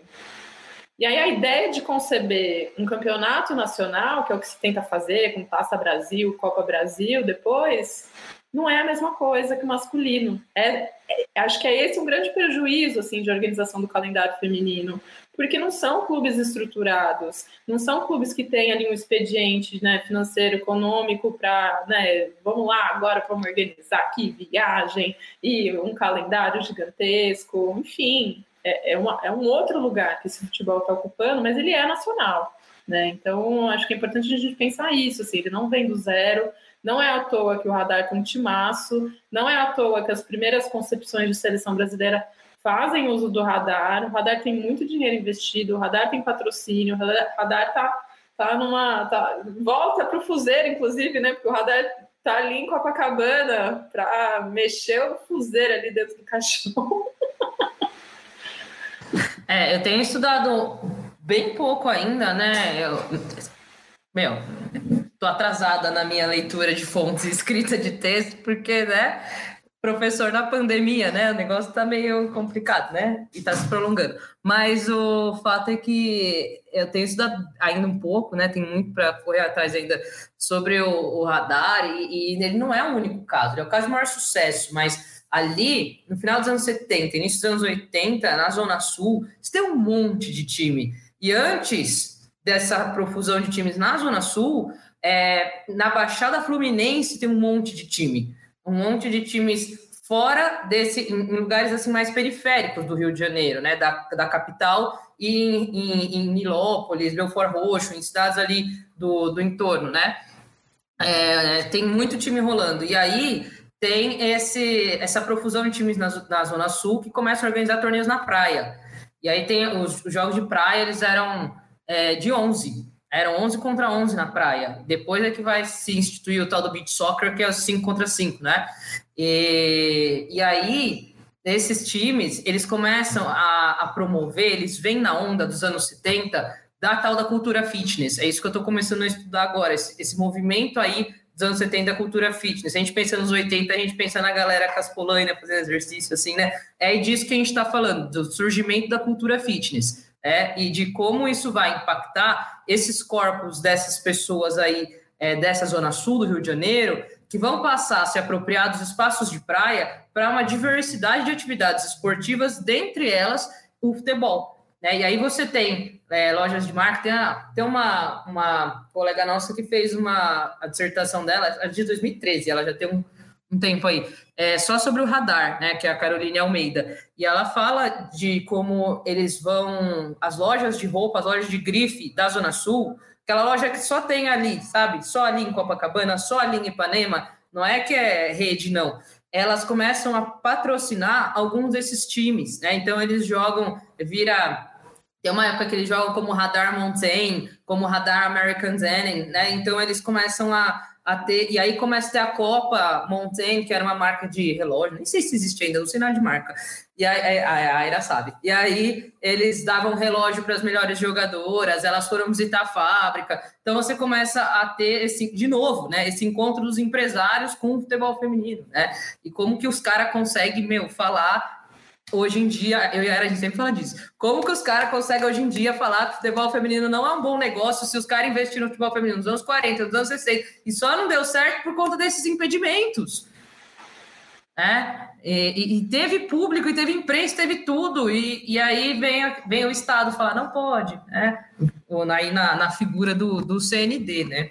E aí o que a gente traz, de que é muito importante, é tá, mas aí em 83 regulamentaram e não deu certo mesmo assim. Por quê? Porque começaram a exigir que a, o, o, time lá, que é patrocinado por uma loja de grife da Zona Sul, ou o time lá de Nilópolis, que não tem nenhum fucking patrocínio, fosse jogar no Pará. E aí? É, é mais barato ir para Roma do que ir para o Pará, cara. É, então, como é que a gente vai fazer isso? É, então, é, é, é uma exigência que parte dos pressupostos de que o futebol de mulheres poderia ser organizado de modo igual ao, ao, ao que era o masculino, sendo que isso era completamente inviável, é, inclusive economicamente, mas principalmente logisticamente, né? Tanto que por muitos anos se disse que o, o principal campeonato de futebol de mulheres no Brasil é o Campeonato Paulista é, nesse século XXI tem se defendido isso. Se a gente pensar quais são os maiores times do Brasil, vamos falar de Corinthians, vamos falar de Ferroviária. Tá? Aí a Libertadores não deixa a gente mentir. É, então, teve uma época, inclusive, foi até um evento que eu fui, que a área, por acaso, também estava lá no Museu do Futebol, há uns bons anos atrás, que estava se discutindo o calendário e falaram assim que o campeonato mais longo que tinha era o Paulista, que durava cinco meses. E aí, o que, que os times faziam antes né, de 2019, quando tinha essa exigência dos times da Série A e da Libertadores terem é, times femininos? O que, que os times faziam? Fazia aqui, ó, a peneira, vamos vocês aqui, ó, veste aí a camisa do, do São Paulo, vamos jogar aqui o campeonato. É, acabou o campeonato. Pessoal, passar bem, muito obrigada. Boa. Vai começar o Paulista. Ah, pega, pega o time da Uninove ali, ó. Vamos pôr a camisa do São Paulo nelas e aí pronto, elas vão jogar, já são time, não precisa nem gastar fazendo peneira. É, que é um pouco, é, como eu já disse, eu sou palmeirense, mas é um pouco o que o Palmeiras fez. O Palmeiras pegou um time lá de Vinhedo, que antes vestia a camisa da Ponte Preta, falou: ah, vocês querem vestir a camisa do Palmeiras? É, e, meu, elas não nem jogam no Allianz. É, se eu quiser ver o Palmeiras jogar, eu tenho que viajar para Vinhedo. Quer dizer, agora ninguém vai ver nada, né? Mas vocês entenderam meu ponto. Eu queria trazer dois personagens para amarrar com isso que a Giovana trouxe. Um deles, Castor de Andrade. Se você ainda não viu o documentário do doutor Castor de Andrade, o que, que você está fazendo da sua vida? e no primeiro episódio, você tem ali uma partida, se eu não me engano, de 84, de um campeonato feminino carioca que está bombante. E ele é um exemplo né, desse financiamento, que não vai ser, no caso, uma loja, vai ser assim, o jogo do bicho. vai ser um dinheiro escuso que vai botar uma grana no time do Bangu, justamente até para rivalizar com esse time do Radar que está bombando numa outra região e etc. Né? Então é bem curioso, né? Porque o Bangu também é, é uma região onde você tem os mesmos times que jogaram em 40, né? O Cassino do Realengo, né? Ali, é, Padre Miguel. E aí, quando você percebe né, a própria composição das primeiras seleções brasileiras, a Marisa, que foi a capitã, a Fia, a Leda, a, aquela que foi motorista de ônibus, Giovana, que é Uber agora, enfim. É, a estrutura dessa seleção brasileira vai ser esse investimento de dinheiro sujão aí do Castor de Andrade, né? E ele vai defender com e dentes. Eu recentemente coloquei no meu Facebook, né, o primeiro episódio, aí você vê lá nos comentários, aparece todas essas ex-jogadoras, tipo, ai, te amo, te amo, ele era o melhor de todos, etc. Ou seja, né, do, é, esse, esse financiamento talvez nunca tenha desaparecido totalmente. E um outro lugar de, de, pensar essa especulação do futebol feminino é o próprio João Avelange. Sim, esse homem machista, que enfim, falou para Leia Campos que não queria ver ela pintada de ouro, arbitrando porra nenhuma. Quando ele vai criar um pouco a chapa dele, né, para defender o nome dele ali, né, para ser o rei da porra toda do futebol da FIFA, ele vai levar, obviamente, né, todo aquele frenesi, aquele flete com os países do Oriente, que a gente sabe muito bem, que vai de uma África até China, Japão, lá, lá, lá, lá para conseguir, enfim, os seus votos, e vai conseguir. Mas também tem o futebol feminino ali escrito, porque como a Giovana disse, 70 71, você tem já esses episódios de de Copas do Mundo amadoras, oficiosas, lá do B, a gente pode chamar assim, que deram muito certo. Deram muito certo. Tem patrocínio, tem gente querendo organizar, tem time para fazer intercontinental, tem a caralha toda.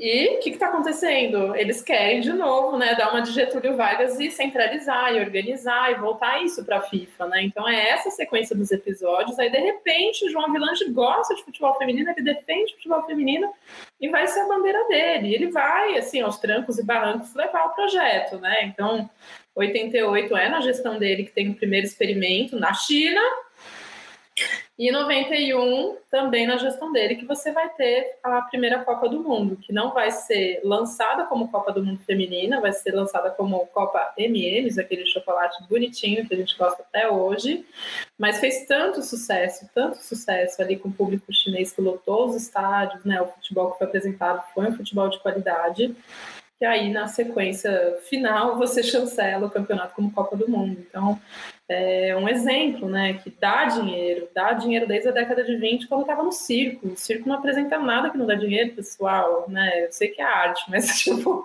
pessoal tinha as estratégias. Você põe o futebol dentro do circo porque ele vende, que você associa é, torcedor, validade, você veste a camisa do time da cidade onde você separou, você não conhece nada na cidade, mas tem um time que é vermelho e branco, tem um time que é preto e branco alguma familiaridade você cria com o futebol. O futebol feminino do circo era sexta, sábado, domingo, né? Então você via a final, você comprava todos os ingressos para ver a final no domingo. Então assim, ai, cada coisa que a gente ouve, né, nesses últimos anos, o pessoal tem que estudar, né?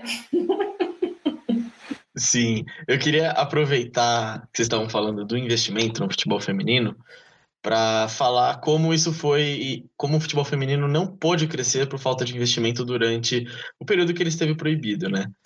E eu queria falar de uma história em específico que aconteceu no Rio Grande do Sul nos anos 50, que foi um jogo entre o, o Corinthians de Pelotas e o Vila Hilda, também de Pelotas, que jogaram no estádio lá de Pelotas, lotou os estádios na época, e teve uma puta repercussão na imprensa, assim. O Diário Popular, que é o diário, o jornal da cidade, repercutiu bem, tava é, repercutindo os treinos, os jogos, é, mas aí quando começou a crescer, é, as, a, as autoridades pediram para que fosse cumprida a lei e o decreto-lei do Getúlio Vargas. E eu queria saber se tem mais algumas histórias como essa é, vocês já falaram um pouquinho algumas outras histórias, mas tem mais algumas que vocês poderiam comentar. Bom, para eu vir na cronologia, é, vai ter São João da Boa Vista em 58, vai ter Vespasiano, vai ter a Araguari. Araguari. Araguari fica conhecido porque Araguari é uma cidade muito pequena, mas elas vão jogar simplesmente no Independência jogando, fazendo clássico de Belo Horizonte. E essa ideia da. Assim, é óbvio que junta dinheiro. Então, todos esses episódios juntam. O que, que você faz com esse dinheiro? Então, assim, eles são muito burros, né? Porque eles interrompem um negócio que dá dinheiro. É uma justificativa beneficente. Em nome da moral e bons costumes, né? Nossa, velho, coisa. Porque mulher também não pode ganhar dinheiro, não é um negócio tranquilo, né, gente? Também tem que lembrar, né? Sair um pouco do, assim, do espectro do futebol, né? Pensar em autonomia financeira, pensar em visibilidade, tornar-se craque, todos esses negócios que os homens sonham com tanta facilidade há tanto tempo, a gente não tá podendo sonhar, não. Tá? Inclusive hoje, né? Se você ganha mais que seu marido, ainda é um BO. Vamos combinar? Imagina em 40, 50. É isso que acontecia, meu. Aconteceu na Inglaterra. Por que, que eles proibiram lá também? As minas estavam, tipo, enchendo cu de dinheiro dos caras. Aí elas vão pedir para os caras, tipo, porra, mas veja, colega, patrão, é, não quero só o dia de folga para ter jogado, eu quero uma parte desse chocolate aí, que vocês lotaram o estádio com 60 mil pessoas, veja bem, por que, que não pode pagar uma diária melhorzinha aqui? Da fábrica que faz a arma que eu trabalho, né? Então, acho que o dinheiro é um grande problema, assim, precisava de alguém que faz história econômica, né, Giovana, para olhar com carinho, com cuidado isso, né? Porque a gente não tem muito essas noções, nem tanta fonte é. assim precisa. O trabalho Mas, do é Omar, ele traz umas tabelas, que ele traz a, o público, do, a, a tese dele, ele traz uma, umas tabelas que ele vai apontando os os ganhos desse time, né, da Inglaterra, que é o, o Dick Carleiros, né, que fez sucesso durante a Primeira Guerra Mundial. É isso que a Aira está se referindo aí. Elas foram jogar até na França, nos Estados Unidos, depois que a guerra acabou. Só que é isso, elas começam a encher por mais público no estádio do que times médios da primeira divisão inglesa, da Football Association. E aí os caras falam, o quê? Elas estão... É, o dinheiro que podia vir para a gente está indo para elas, né? No fundo, é um processo de ordenação de capital, né? E aí eles falam não. E aí, em 1921, a Football Association proíbe o, o, futebol para mulheres em todos os estádios e clubes da Inglaterra, que é o modelo que o Brasil vai seguir. Então é isso, é uma mulher que não pode trabalhar em qualquer lugar, não pode viajar para qualquer lugar, né? Isso sim, além de Brasil, né? Então você pensar esses espectros aplicados ao futebol faz sentido esses limites. E aí nessa época pós Pelotas, tem, eles chamam de caixa escolar um pouco essa essa justificativa beneficente das jovens, das adolescentes que estão nas escolas, né? Então, ah, em benefício ao caixa escolar. Isso a gente vai ver em vários jornais, né, Giovana? Em benefício ao caixa escolar, vai ter um jogo entre as garotas do oitavo ano A contra o oitavo ano B. Então, isso vai ser um bom argumento, assim, quando ainda anterior aos espetáculos, assim, das vedetes, né? Você encontra isso e passa a ser uma justificativa, assim. Ah, então beleza vai. Então é pontual, você joga, arrecada esse dinheiro, acabou. Sim, e esse tipo de evento, ele é muito marcado nesse período aí pós-Era Vargas, né, pós-45, 54, como queiram, é, e antes dessa início, vai, digamos assim, da, da organização da ditadura civil-militar, é, que se tem esses, esses, esses eventos aí que a gente está falando. Quando a gente já entra lá para depois de 75, mais ou menos, quando a gente já está começando aqui no Brasil, politicamente, a falar em anistia e tal, é, é a gente tem esse boom de, de, times nesses lugares onde o Estado não chega. É, então, no caso aqui, na, em São Paulo, isso vai acontecer na Várzea, né? Lá no, no Rio de Janeiro, nessas cidades aí do entorno do Rio de Janeiro, e só bem mais para frente, na própria Zona Sul. Então, é, é, um, é um processo muito que conversa muito, que dialoga muito com, também com os processos políticos que o país vivia, né? E com os processos culturais que o país vivia. Porque, assim, é, um exercício que eu fiz no meu mestrado foi olhar para o que os jornais falavam e olhar para as propagandas que tinham imagens de mulheres e falar qual é a imagem da mulher que nos anos 50 nos anos 60, né? E aí eu lembro muito de um, de um evento da Gazeta Esportiva que chamava-se Primeiro Salão da Mulher e do Lar, em 59. E aí, o Salão da Mulher e do Lar tinha eventos para toda a família, porque a mulher só vai ficar tranquila no seu cabeleireiro se souber que o filho está bem cuidado e o marido está tomando seu uísque com charuto. Então, era muito nessa linha assim de associar a, a mulher ao lar, né, ao espaço doméstico, e a família. E essas três coisas elas caminham muito grudadas. De um discurso que vem lá do governo Vargas e que vai penetrar aí os anos 50 e que vai servir de base, inclusive, para essa para essa reforço, digamos assim, da proibição que vem em 65, né? E, e aí, nesse sentido, nos anos 70, a gente já tem outras leituras do que é ser mulher. É, é, ainda com muito controle, mas existe, você pode ser essa mulher do lar ou você pode ser aquela mulher sedutora, vil, meio Eva, assim, né? Que seduz para o mal tal. E eles come e começa a aparecer isso na propaganda, essa mulher sedutora que vai te desviar do caminho. Então, mas isso já permite que a gente tenha outras leituras sobre os corpos das mulheres no espaço público, diferente daquela lá dos anos 50. Né? Então, essas é, esses processos de mudança eles vão impactando. Não dava para ter esse time de empregadas nos anos 50, mas ele existe ali nos anos 70. Talvez não tivessem é, o time do Vicente Mateus dos anos 70, ele não ia tentar organizar isso se ele tivesse presente com eles 20 anos antes. É, assim como o João Avelange, se ele tivesse lá nos anos 60 tentando ser presidente da FIFA, ele não ia levantar a bandeira do futebol feminino. É como a Aira bem colocou, ele só levanta é porque ele já viu isso dando certo né, sem anuência da FIFA. E aí ele fala, opa, peraí, é, o, o Avelange tem vários estudos aí do, dos campos do, dos estudos sobre futebol que apontam isso. O Avelange é o grande responsável por transformar o futebol num negócio internacional, globalizado. É, a gente pensa aí, meu, o Pelé nunca quis jogar na Europa. O Pelé não ficou milionário, né? Nem o Zico.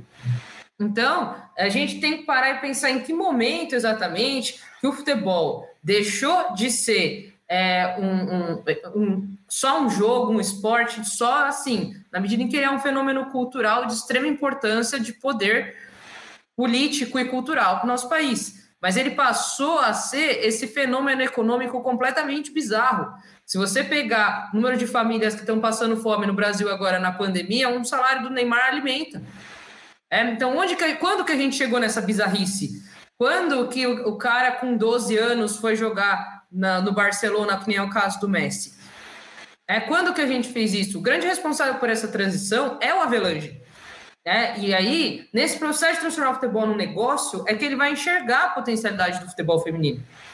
Não é porque os times árabes e da China e da África que ele queria que votasse nele para presidente da FIFA queriam futebol feminino. Claro que não. Tanto que depois que ele é eleito, ele fica super saboneteando. Ah, mas e o futebol feminino que você falou? Não, a gente está estudando. Não, a gente está estudando. E o tempo todo ele fala: não, eu vou fazer.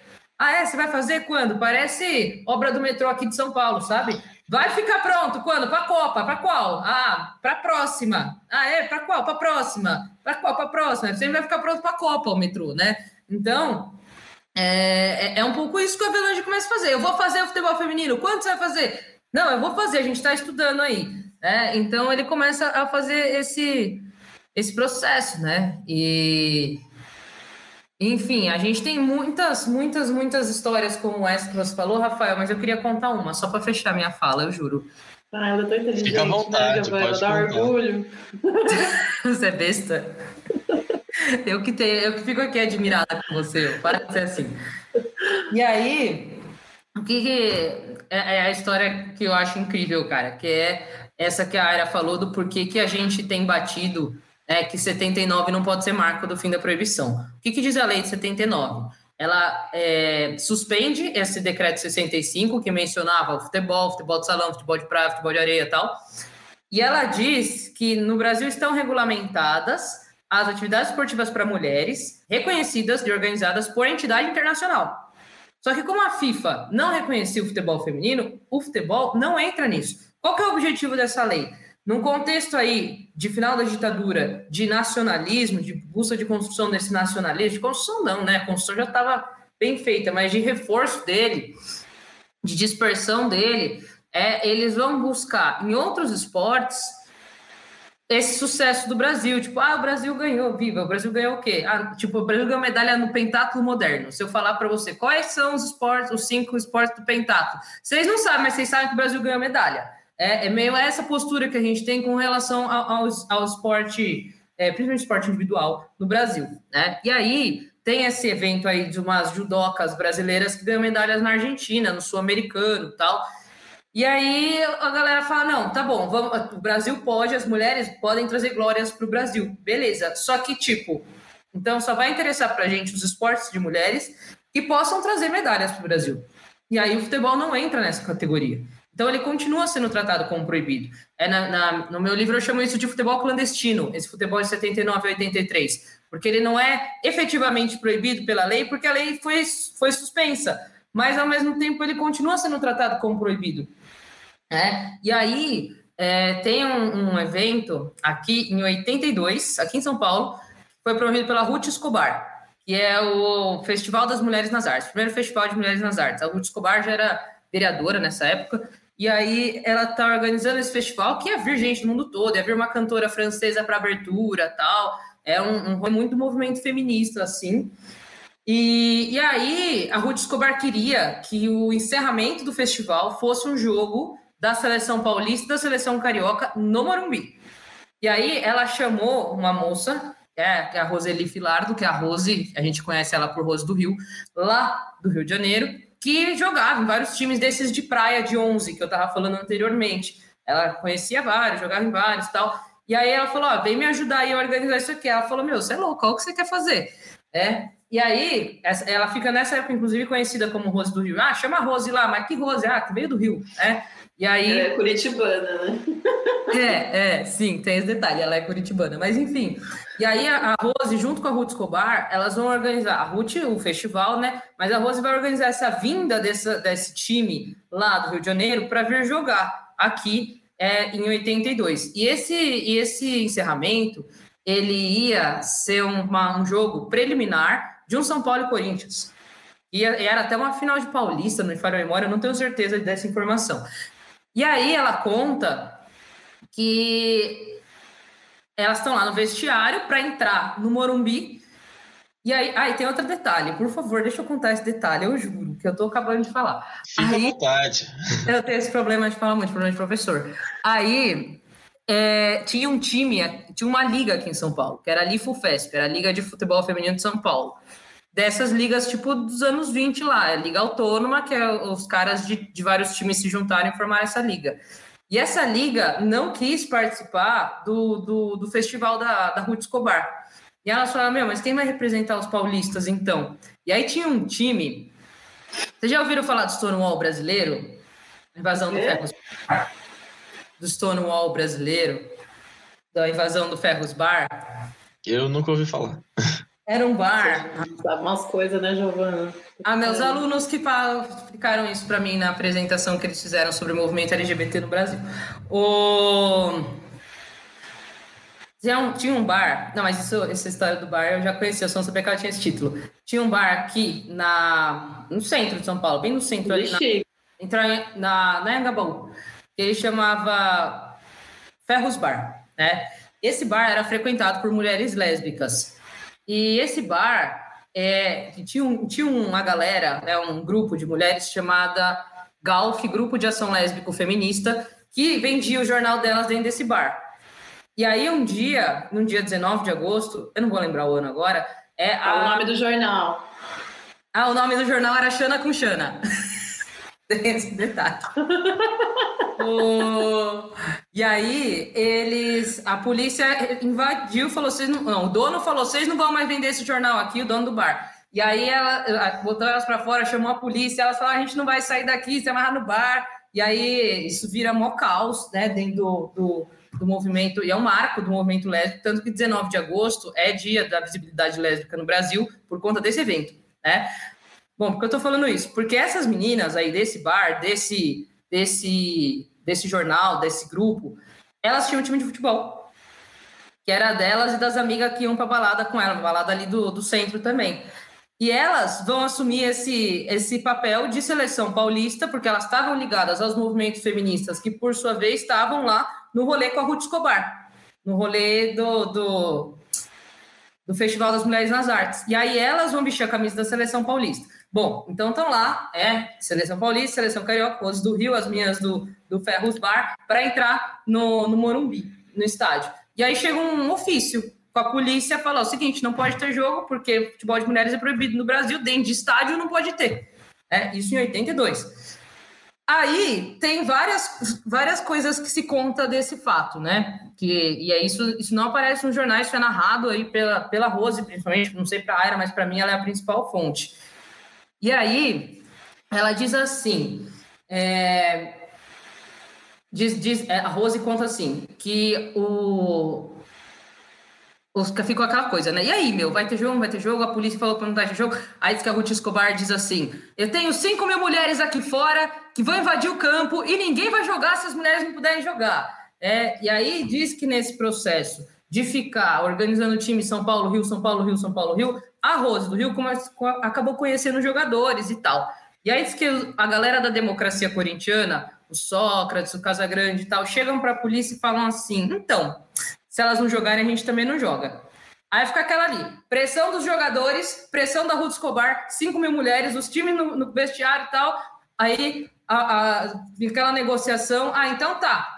15 por 15, valendo, vai. E aí é, a Rose fala que o juiz. Tem isso tem na foto, a era que é das fotos, eu não sou das fotos. Eu nem sei, mas a Rose fala que o juiz não era mais fácil ele ser a bola. É, que o juiz que arranjaram lá, porque não podia ser um juiz de jogo oficial.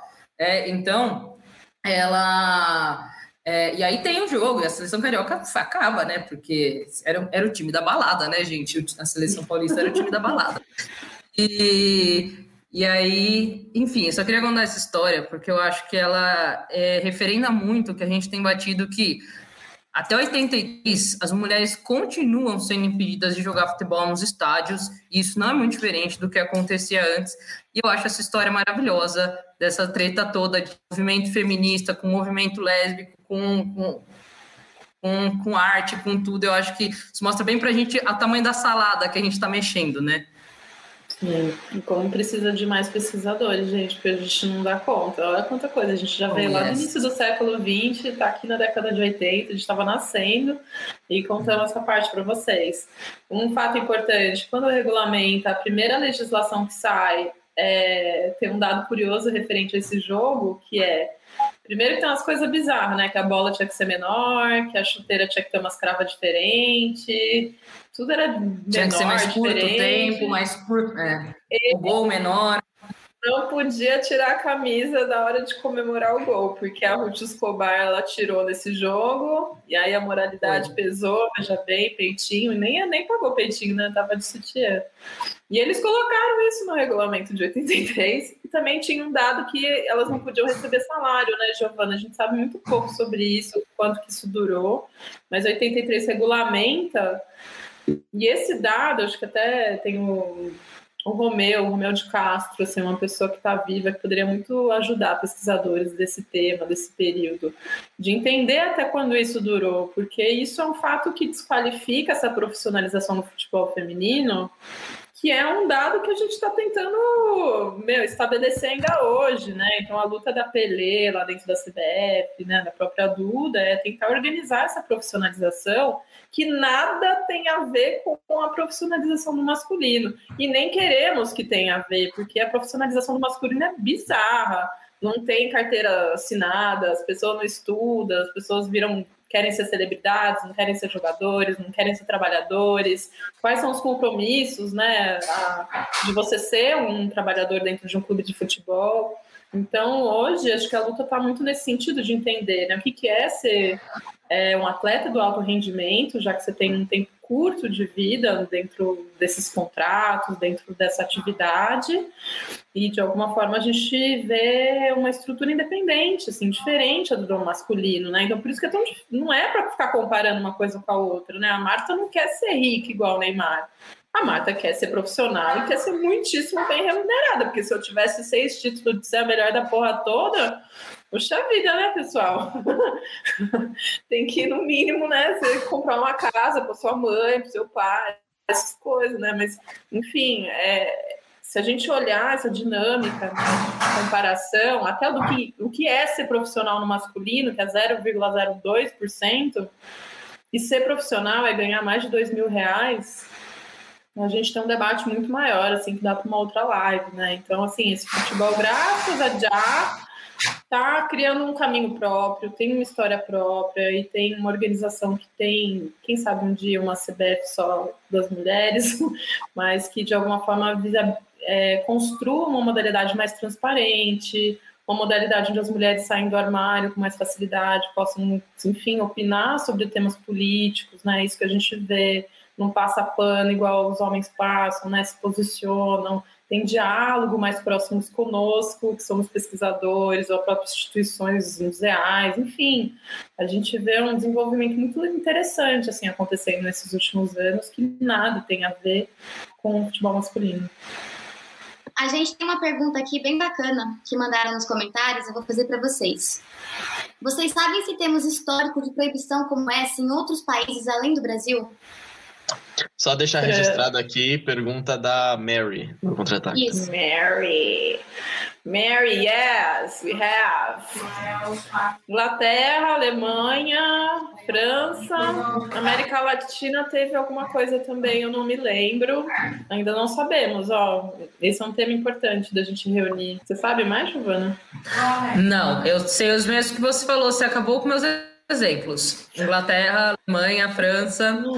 É, aqui na América Latina, por exemplo, o, o, México ele promoveu esse, esse mundial em 70, 70, 71 na verdade, e a Argentina, por exemplo, mandou time, né? Eu encontrei na minha pesquisa é, registro de, de futebol de mulheres no Peru. Então, assim, são países que eu sei que nesse período não estavam, não, não sustentavam proibição. Agora, teve em algum momento que tenha sido uma, de duração mais curta, aqui na América Latina, eu sinceramente desconheço. Tem um livro online, chama Futeboleira, Brenda Elsey. Ela tem tentado organizar essas historiografias latinas, ela é uma americana, ela tem recursos, ela tem tempo, ela tem, né? E, mas ainda a gente está caminhando, assim, né? Nessa, até nesses encontros de pesquisa, né? Acho que eu faço isso com a Giovana porque ela é minha parceira, ela é minha amiga, sabe? Eu ligo no WhatsApp dela, amiga, e esse babado, esse documento que eu achei. Mas, gente, vamos pensar né? Se esse preconceito acontece com a mulher jogadora, esse tema também teve muita resistência, inclusive dentro da academia. Então é muito recente é, essa atenção que a gente tem tido para as pesquisas, né? De conseguir falar sobre isso, de conseguir dividir isso com vocês, né? E, e esses encontros, vamos pensar assim, encontros internacionais para, enfim, bater, né? Essas informações Aí é para vocês aí, juventude, porque a gente, a gente vai continuar fazendo isso, mas a gente precisa de ajuda, né? A gente está aí para, inclusive, dar esse suporte para vocês desconstruírem nossas pesquisas, falar, mano, a gente achou que um bagulho que tá, não tem nada a ver que vocês escreveram aí. É isso, tem que acontecer, né? E é, essa base está sendo construída. Nosso sonho é ser superado, né, Aira? É, a gente é, a gente, a gente queria muito, cara, que viesse gente aí para encontrar fontes que a gente não encontrou, para olhar para lugares que a gente não olhou. É, por exemplo, direto as pessoas me perguntam: ah, mas as mulheres eram presas? Eu falo, não sei, eu nunca olhei uma ficha de delegacia, eu olhei para a imprensa. Né? É, para onde eu olhei, não, não, não, não tenho esse registro. Né? Mas pode ser que tenha sido a, a, história ela, ela vai te entregar o que as fontes entregam, né? A gente não tem como entregar uh, o que é a realidade do período quando a gente tem fontes tão escassas, né? E aí, como a Michelle Perrot já, já afirmou várias vezes, né? A história das mulheres é uma história de silêncios e de silenciamentos, né? As fontes sobre a história das mulheres constantemente são, são encerradas e às vezes propositadamente, né? Então a gente tem muito para buscar, tem muito para saber e a gente quer muito né, poder criar esses diálogos com esses outros países, poder é, que venham, venham aí pesquisadores, pesquisadoras mais jovens para falar, para olhar para o que a gente não olhou, para encontrar o que a gente não encontrou e, e a gente vai seguir aí nossa caminhada de pesquisas e, e vamos buscar colaborar na medida que a gente possa para construir esse quebra-cabeças aí.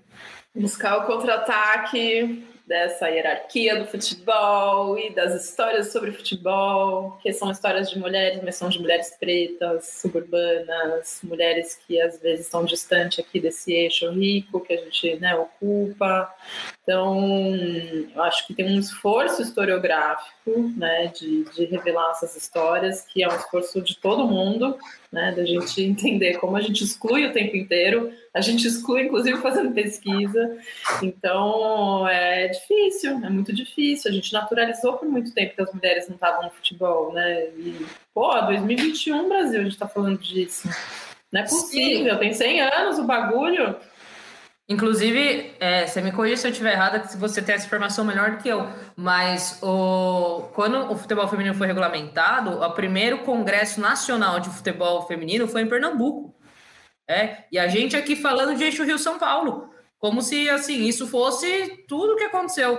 Né? E a Aira sabe muito, eu não sei nada, de futebol no norte do país. É, e tem uns times fazendo muito barulho por lá.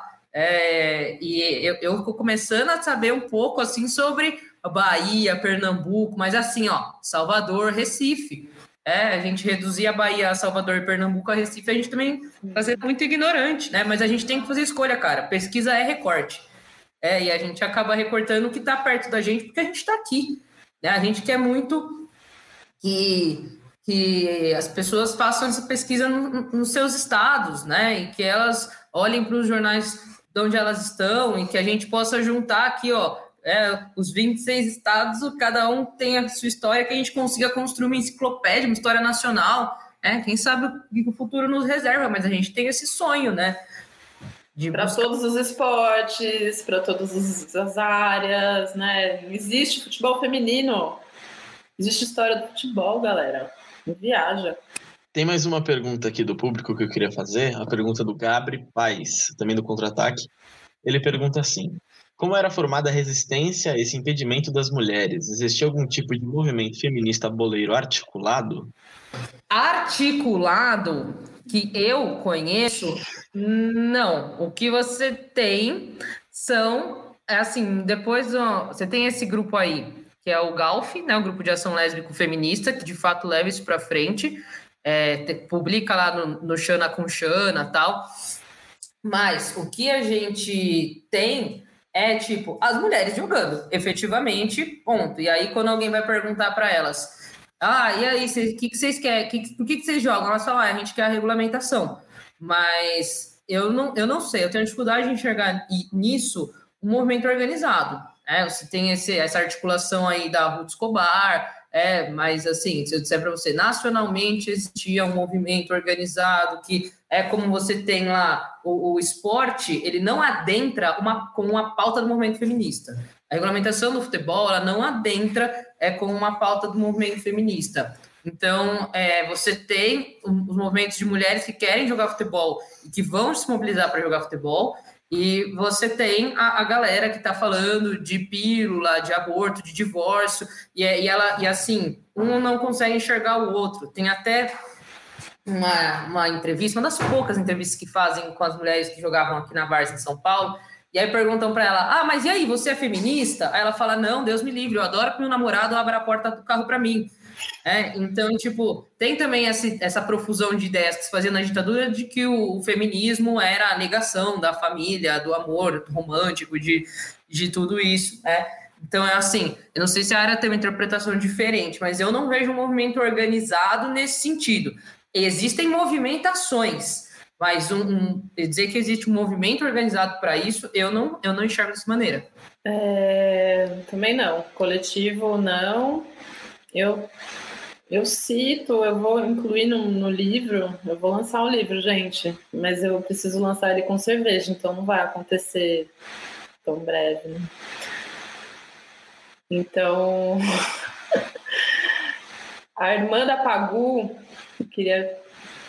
O nome dela sumiu agora, perdão, onde ela estiver, mas ela vai estar referenciada, né? Ela é uma mulher feminista, tá dentro ali, né? Das causas. É, e ela está escrevendo sobre futebol ali na década de 20, né? É muito curioso que ela traz as referências mais sufragistas, feministas da França, e ela defende o futebol. Ela escreve sobre futebol nessa época e a gente sabe nada, né? Quando eu olho também o perfil das mulheres que jogam no Rio Grande do Norte, 1920, e olha aí, Rio Grande do Norte, pelo amor de Deus, vem alguém melhorar essas pesquisas. Então, o Rio Grande do Norte ele já derruba, né, aquela um marco inaugural que tinha de 1921 aqui da zona norte de São Paulo. Essas meninas estão jogando ali num circuito esportivo que é variado, tem remo, tem outras paradas, e elas vão virar capa de revista com o time de futebol em 20.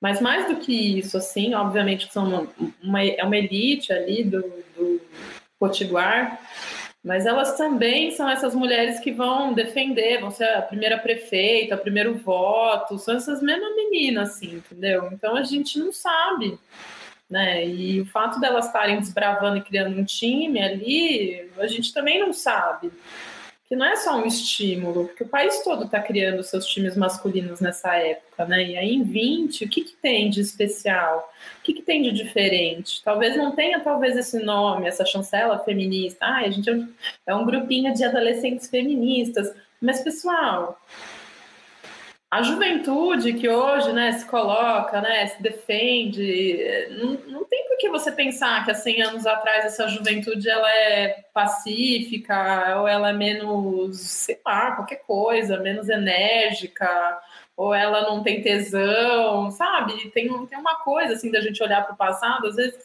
parece que são menos humanos, são menos é, atrevidos né, do que a gente. Então, a gente precisa ainda de, de, de muitas pesquisas. Obviamente, hoje eu e a Giovana, a gente não consegue associar um grupo assim deliberadamente, assumidamente feminista, mas quando eu olho, por exemplo, a imprensa desqualificando a primeira sede exclusivamente feminina de futebol, que é do Primavera, em 40, Primavera, que é da Dona Carlota, que vai ser presa, que vai receber o convite para excursionar pela América Latina com o time. A casa dela, que é uma casa que junta meninas jogadoras das outras equipes, que é uma sede só de mina, vai ser chamada de antro de perdição.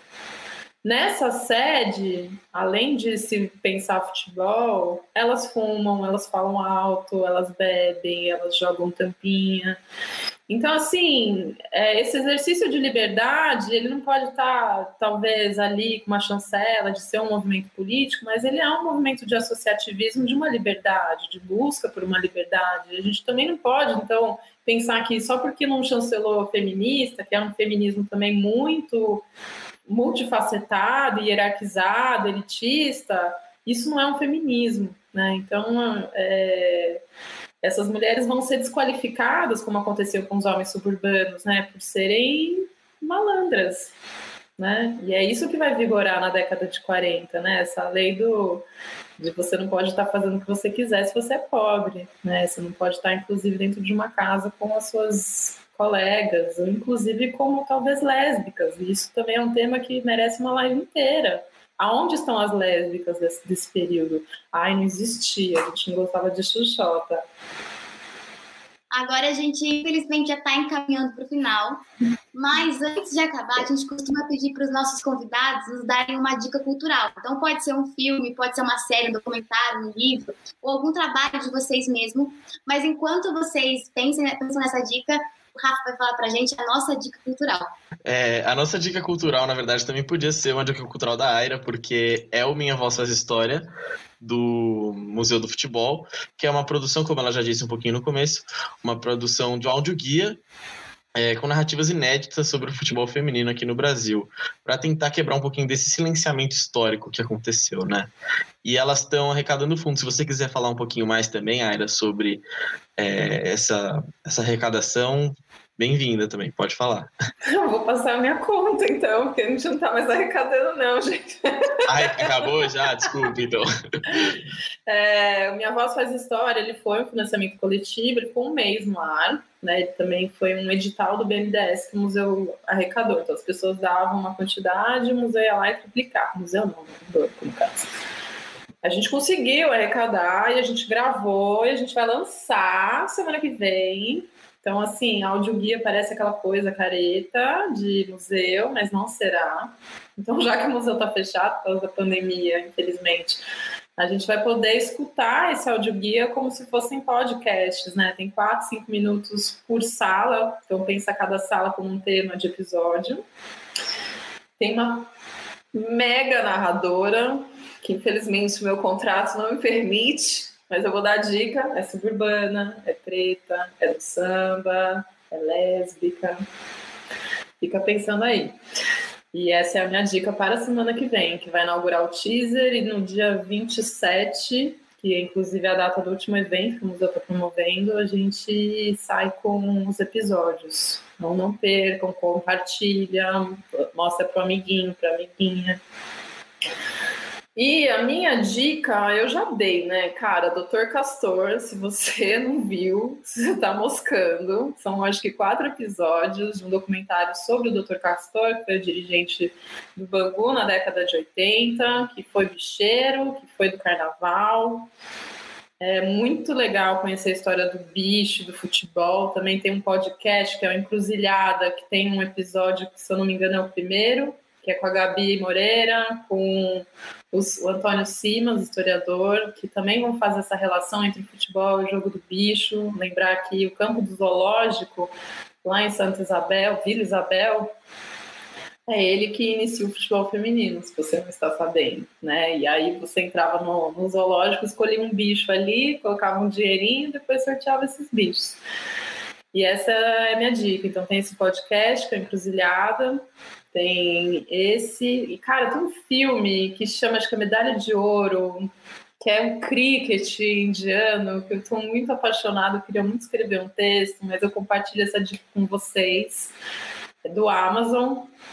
O Amazon tá com uma coleção indiana muito maravilhosa e, de novo, fazer esse exercício da gente consumir um pouco essas produções para além de, de Europa e Estados Unidos e a coleção indiana é surreal. E a história do, do, dos crickets todos da, da Índia, né? De uma Índia que está ali tentando se separar da Inglaterra, é muito surreal. E aí esse filme fala sobre esse processo de, de ganhar medalhas de ouro dentro da Inglaterra e depois da independência, né? Então fica aí essa dica.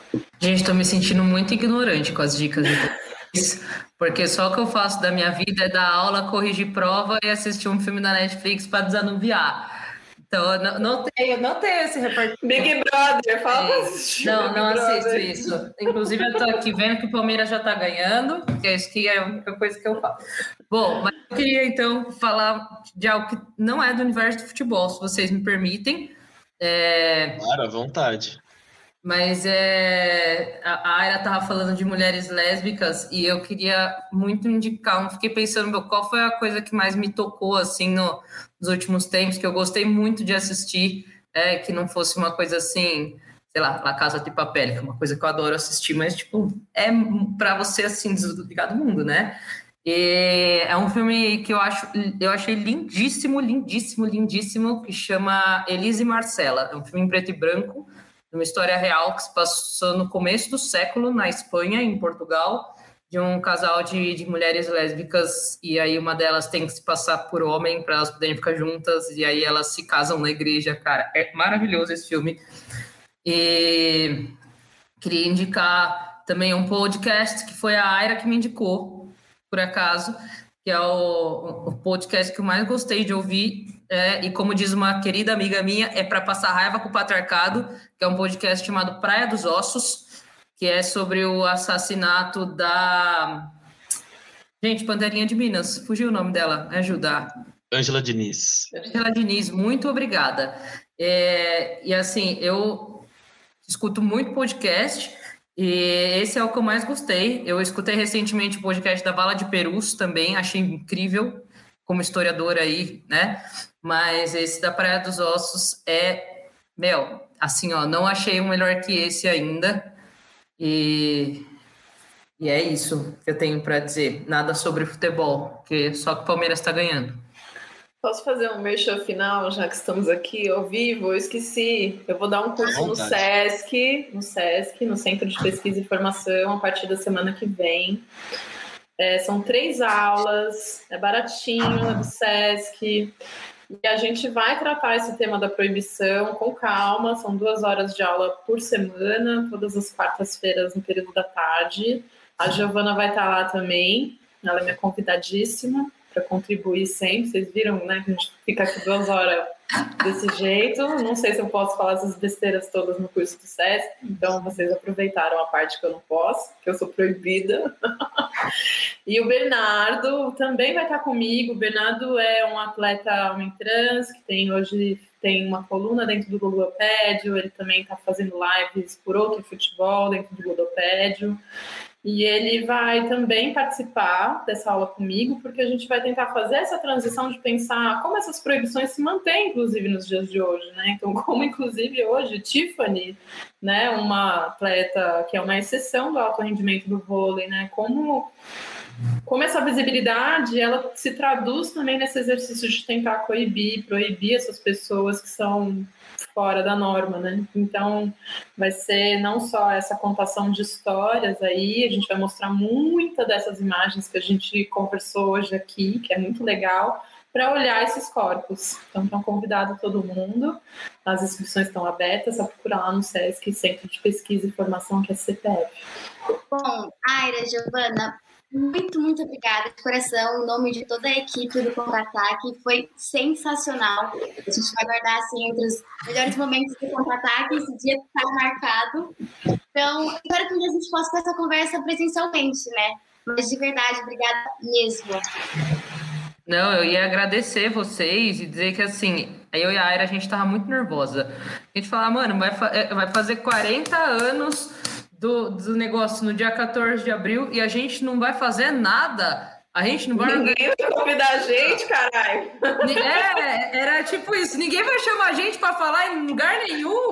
Eu dei uma entrevista para o Jornal de Minas duas semanas atrás. Eles estão fazendo um especial lá, mas, pô, a gente não vai fazer live. Aí ia me chamar para o Instagram dela para gente fazer. Instagram. Entendeu? A gente já tava nesse rolê. Aí, tipo a Tereza Cristina a Mônica Salmado, assim, colocando os negócios. Foi, então a gente Obrigado. esse cara, porque assim, é, pra gente que, que respira isso há tanto tempo, é, é um. Nossa, é assim, é uma oportunidade de, de, que a gente é muito grato a gente poder hoje, neste dia, nesta data, né, tá, tá ocupando esse lugar de vocês e a gente sente, eu particularmente, eu tenho certeza que esse cara compartilha nos sentimos muito honrados de estar na estreia do canal de vocês na Twitch. E que seja um sucesso. E é isso, né? Na próxima a gente vai estar discotecando aqui, mandando uns negocinhos que tem no Twitch aqui, tem umas balinhas, né? Vocês vão ser sempre bem-vindas para estar aqui no canal, no nosso podcast ou em qualquer lugar do Contra-Ataque. Eu me Sim. sinto em casa. Obrigada, gente. Obrigada. A gente te agradece, de verdade. Lembrando que caso você queira apoiar o nosso conteúdo independente sobre futebol e política, considere contribuir em nossa conta no Apoia-se. Ajude com o valor que puder acessando o link apoia.c barra o contra-ataque. A narração foi feita por mim e pela Sofia, e o roteiro e a pesquisa foram feitos pelo Guto e pelo Tadeu. A edição também é do Tadeu. Esse programa é um oferecimento da Fundasp, a mantenedora da PUC São Paulo. Um beijo e até a próxima!